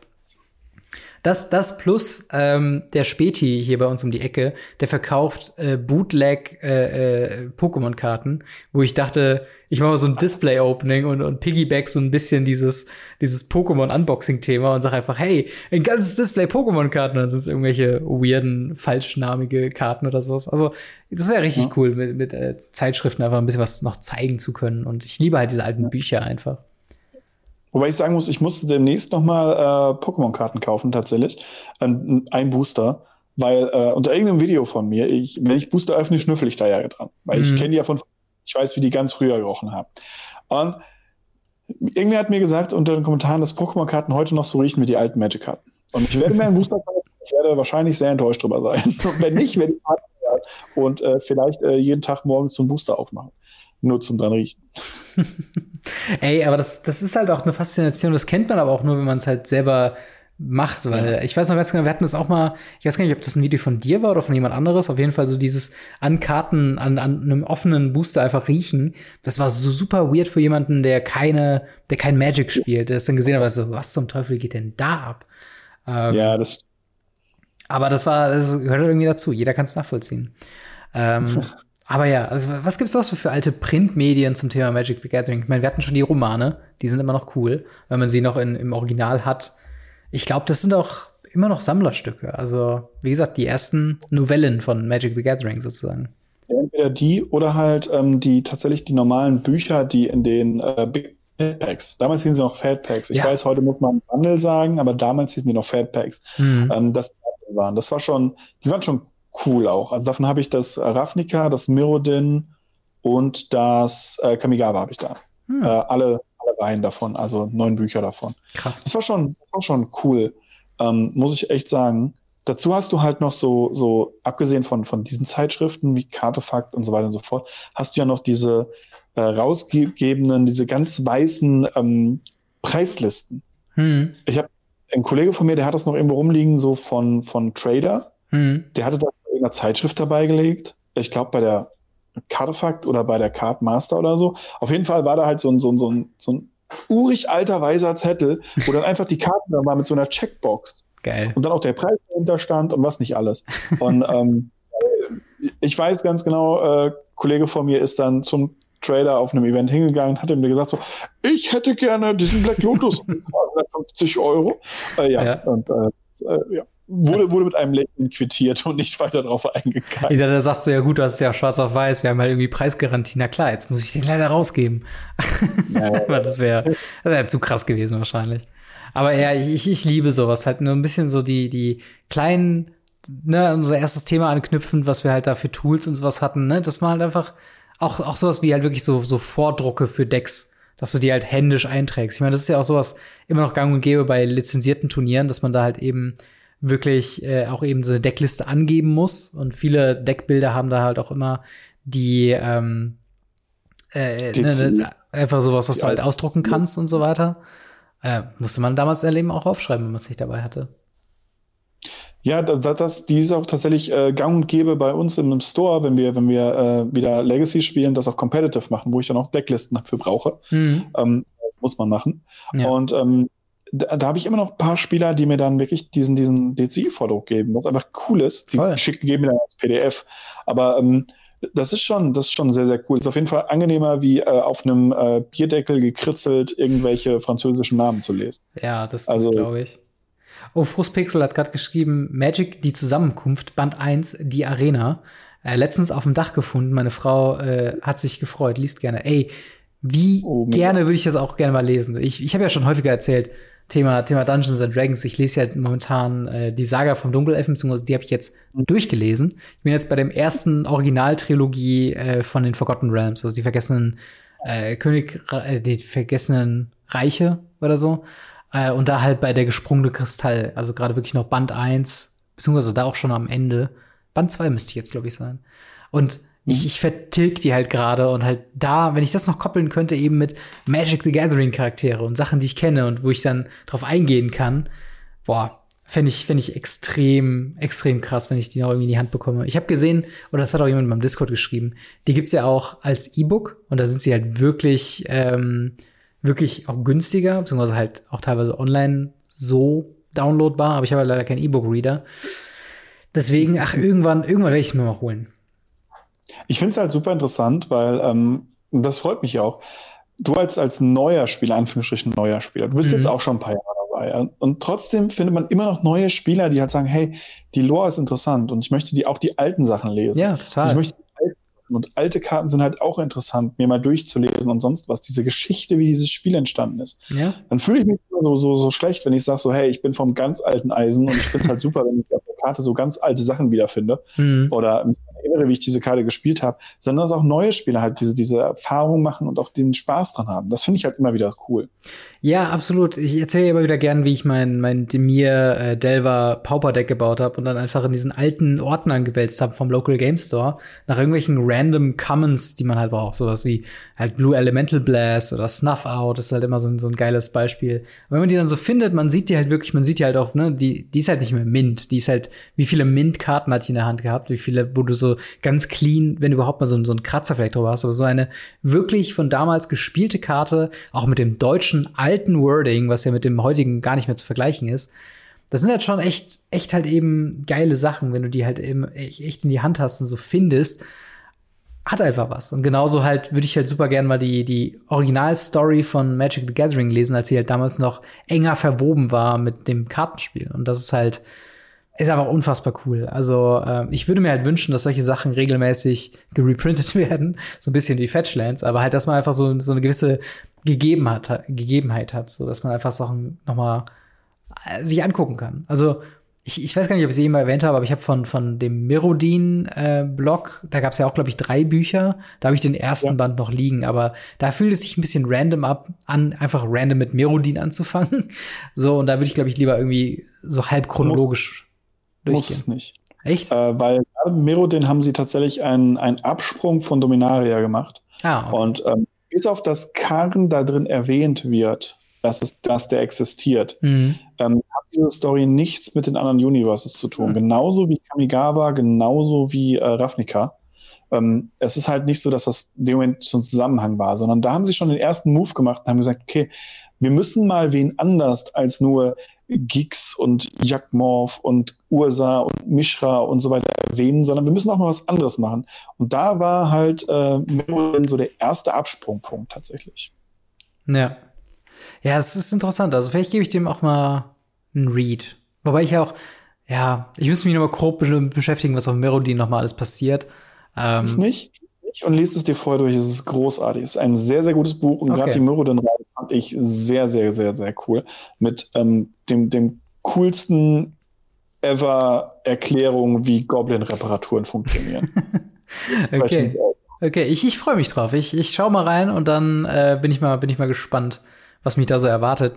Andere äh, Investitionen in Printmedien wird wahrscheinlich auch noch die Boom Comics sein, wo ich halt jetzt durch verschiedene Online-Videos so ein bisschen also halt vom Tolarian Community College, muss ich da sagen.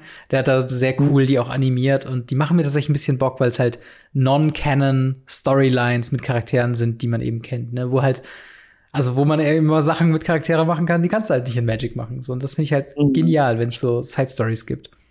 Und ich hoffe mir, äh, und, und was ich gehört habe, sind die, sind die Stories deutlich besser, als was zum Beispiel in Forsaken oder in War of the Spark so betitelt wurde. Das war nicht schwierig. Das, das stimmt allerdings.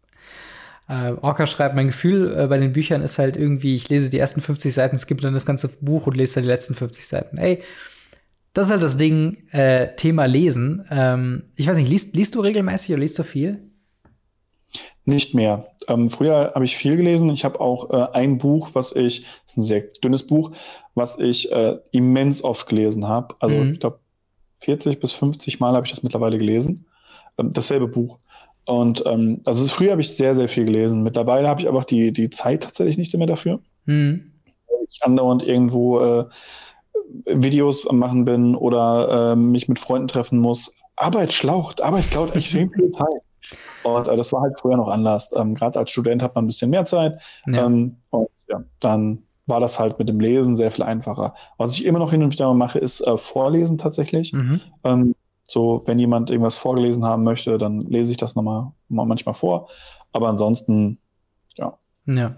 Ich habe tatsächlich jetzt so in, den letzten Jahren äh, so ein bisschen wieder das Lesen wiederentdeckt. Ich habe sehr viel gelesen, als Harry Potter Bücher natürlich rauskamen, weil es war so das, wie, glaube ich, für gefühlt die halbe Gesellschaft war das so ein, so ein richtiger Hype, wo man wieder sagt, okay, hey, jetzt wird noch mal, ähm, jetzt wird noch mal ganz groß gelesen, es gibt so einen Lesehype. Ähm, und ich habe dann halt so wirklich angefangen mit kleinen Büchern. Wir hatten auch so, so einen kleinen Buchclub damals und das hat einfach sehr geholfen, regelmäßig sich ja wirklich die Zeit zu nehmen und so ein Buch mal fertig zu machen. Ähm, mhm. Aber halt auch wirklich ne, nicht sofort mit, keine Ahnung, Moby Dick oder so anfangen oder mit irgendwelchen riesen Endlos-Stories oder mit S oder so, ähm, sondern einfach mit 200 Seitenbüchern. Also alle D&D-Bücher, alle Forgotten Realms-Bücher sind nicht länger als 200, vielleicht 250 Seiten oder so. Also sie sind wirklich zeitig lesbar. Und vor allen Dingen bin ich ja mittlerweile an einem Punkt angekommen, nachdem es sehr lange immer so war, okay, ich lese nur das Nötigste, so immer mal so zehn Seiten, mal nur eine halbe Stunde am Tag, einfach nur, damit man zum Lesen mehr und mehr kommt. Äh, mittlerweile freue ich mich da auch mega drauf. Also eigentlich jeden Abend lese ich immer so Minimum zehn Minuten, Maximum fast eine Stunde oder so. Und es ist halt wirklich eine, eine sehr schöne, sehr schöne Geschichte, äh, das halt eben äh, zu machen. Und ähm, ja, sonst anders, äh, andere Geschichten mehr, ich sag mal, Literatur zu sich zu nehmen, ist natürlich Hörbücher. Das hat, glaube ich, Abdul eben geschrieben. Äh, wobei ich nicht weiß, wie available die Magic-Bücher als Hörbücher sind. Es wäre natürlich genial, wenn es die so gibt. Und ich weiß zum Beispiel Jam Magic Stories, der liest ja auch viel vor auf seinem Kanal. Also, wobei, ich glaube, das sind nur die Online-Stories, wenn ich das richtig im Hinterkopf habe, oder? Ich glaube auch, ja. Ja. Und das ist halt ne, super zum Einschlafen, super zum nebenbei bei der Arbeit hören. Und äh, The Kenshin fragt auch Manga. Ich habe tatsächlich eine Zeit lang auch Manga gelesen. Ähm, hauptsächlich Death Note, ähm, mhm. was damals mich irgendwie komplett gepackt hat, so als Teenager. Ähm, aber tatsächlich gar nicht so, also aktuell eigentlich fast gar nicht mehr. Ich finde Mangas, die sind cool und wenn es das Hobby ist, kann ich es auch mega respektieren. Für mich waren sie irgendwann zu schnell, also ich hatte zu schnell ein Manga-Band durch und musste zu lange warten, bis der nächste Band rauskommt. Und dafür war das halt die Zeit und das Geld mir nicht wert. Dann habe ich mir kurz gedacht, okay, warte doch mal auf äh, Sammelbänder, wie es jetzt zu Dragon Ball oder sowas gibt. Ähm, ist halt einfach zu schnell und äh, keine Ahnung. Ich finde halt ja. bei, bei Anime und Manga allgemein, ich bin da irgendwie in letzter Zeit so ein bisschen rausgewachsen. Wobei ich immer noch weirdly, weirdly angesprochen davon bin. Ich habe letztens einen Banner äh, an, an, äh, in Berlin gesehen, wo irgendwie eine, eine Anime-Messe in Berlin ist. Und ich dachte mir, oh, vielleicht gehe ich da mal hin. Und dann dachte ich, ich habe seit zwei, drei Jahren nicht mal mehr ein Anime geguckt. denke mir so, was soll ich da? ja, sehr gut. Ach, nee, das ist aber, aber Mangas, Mangas, ich habe immer noch zwei Bände, also zwei Reihen, die ich voll machen muss. Ähm, mhm. scheint ja nicht. Aber, aber hoffentlich nicht One Piece, oder? Nee, nee, nee, nee, nee, nee, so verrückt bin ich nicht. Ran mal einhalb. Oh, wow, das ist cool. Das kenne ich sogar noch. Ähm, da fehlen noch ein paar. Ähm, und ich habe äh, Acel World angefangen gehabt und äh, wie Ken schon auch schon schreibt, die gibt es mittlerweile als Light Novels, mhm. was ja dann wirklich Bücher sind mhm. mit zum Lesen und nicht nur Bildchen zum Gucken. und äh, dementsprechend, die gehen, machen das auch weiter. Also Acel World wird wesentlich weitergeführt als Light Novel im Vergleich zum, zum Manga. Der Manga ist, ich glaube, nach acht Dingen fertig. Mhm. Und äh, ich mich überlegen, ob ich da die Light Novel mir noch anfange. Mhm. Und ähm, irgendwann sollte noch von Sisters New Devil äh, mal ein, äh, also von Testament Sister New Devil irgendwann mal ein neues Teil rauskommen. Aber da, der kommt nicht. Ja, der, da bin ich, da bin ich leider auch, auch raus, was aktuelle Entwicklungen angeht. Ich glaube, den aktuellsten Manga slash Anime, den ich verfolgt habe, also mehr als Anime, ist äh, My Hero Academia, wo ich glaube ja. noch bis zu Staffel 4 geguckt habe und dann habe ich gemerkt, das ist so ein schonen Endlos-Ding, wo ja. ich mir denke, boah, nee, das kann ich nicht. Ich brauche mittlerweile Stories, die ich habe jetzt äh, gestern habe ich das Finale von von Stranger Things geguckt. Ich habe Stranger Things nachgeholt, was äh, ziemlich gut und ziemlich wert war. Aber ich mag halt auch zum Beispiel, dass die Ansage einfach da ist, dass man sagt, hey, ähm, das hat fünf Staffeln und danach war es das mit der Story. Es gibt jetzt nicht unzählig weitere Arcs, die immer wieder aufgenommen werden. Und dann geht's noch mal auf eine Insel. Und dann geht's kurz in den Himmel. Und dann geht's kurz in die Unterwelt. Und dann gibt's noch mal eine, eine dritte Insel. Dann geht's noch kurz um die Marine. Und dann muss mal kurz noch die Welt gerettet werden. Und dann, also es, es wird mir halt zu viel, weil auch Kenshin mhm. meint halt jetzt One Piece. Mein letzter Stand bei One Piece war dieser Sandtyp. Ich weiß nicht, wie er heißt. Ähm, der den Mantel immer so komisch getragen hat, dass die Ärmel, also dass er die Arme nicht durch die Ärmel gesteckt hat, sondern die hingen einfach nur so. Das war mein letzter Stand. Ja, immerhin. Dann hast du äh, ganz am Anfang gefühlt aufgehört. Das ist immerhin ganz gut.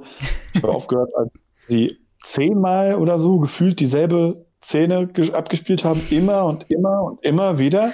Und ich mir gedacht habe so, was gucke ich hier? Warum geht das nicht voran? und äh, ja, dementsprechend, ja, One Piece bin ich auch komplett raus. Ja.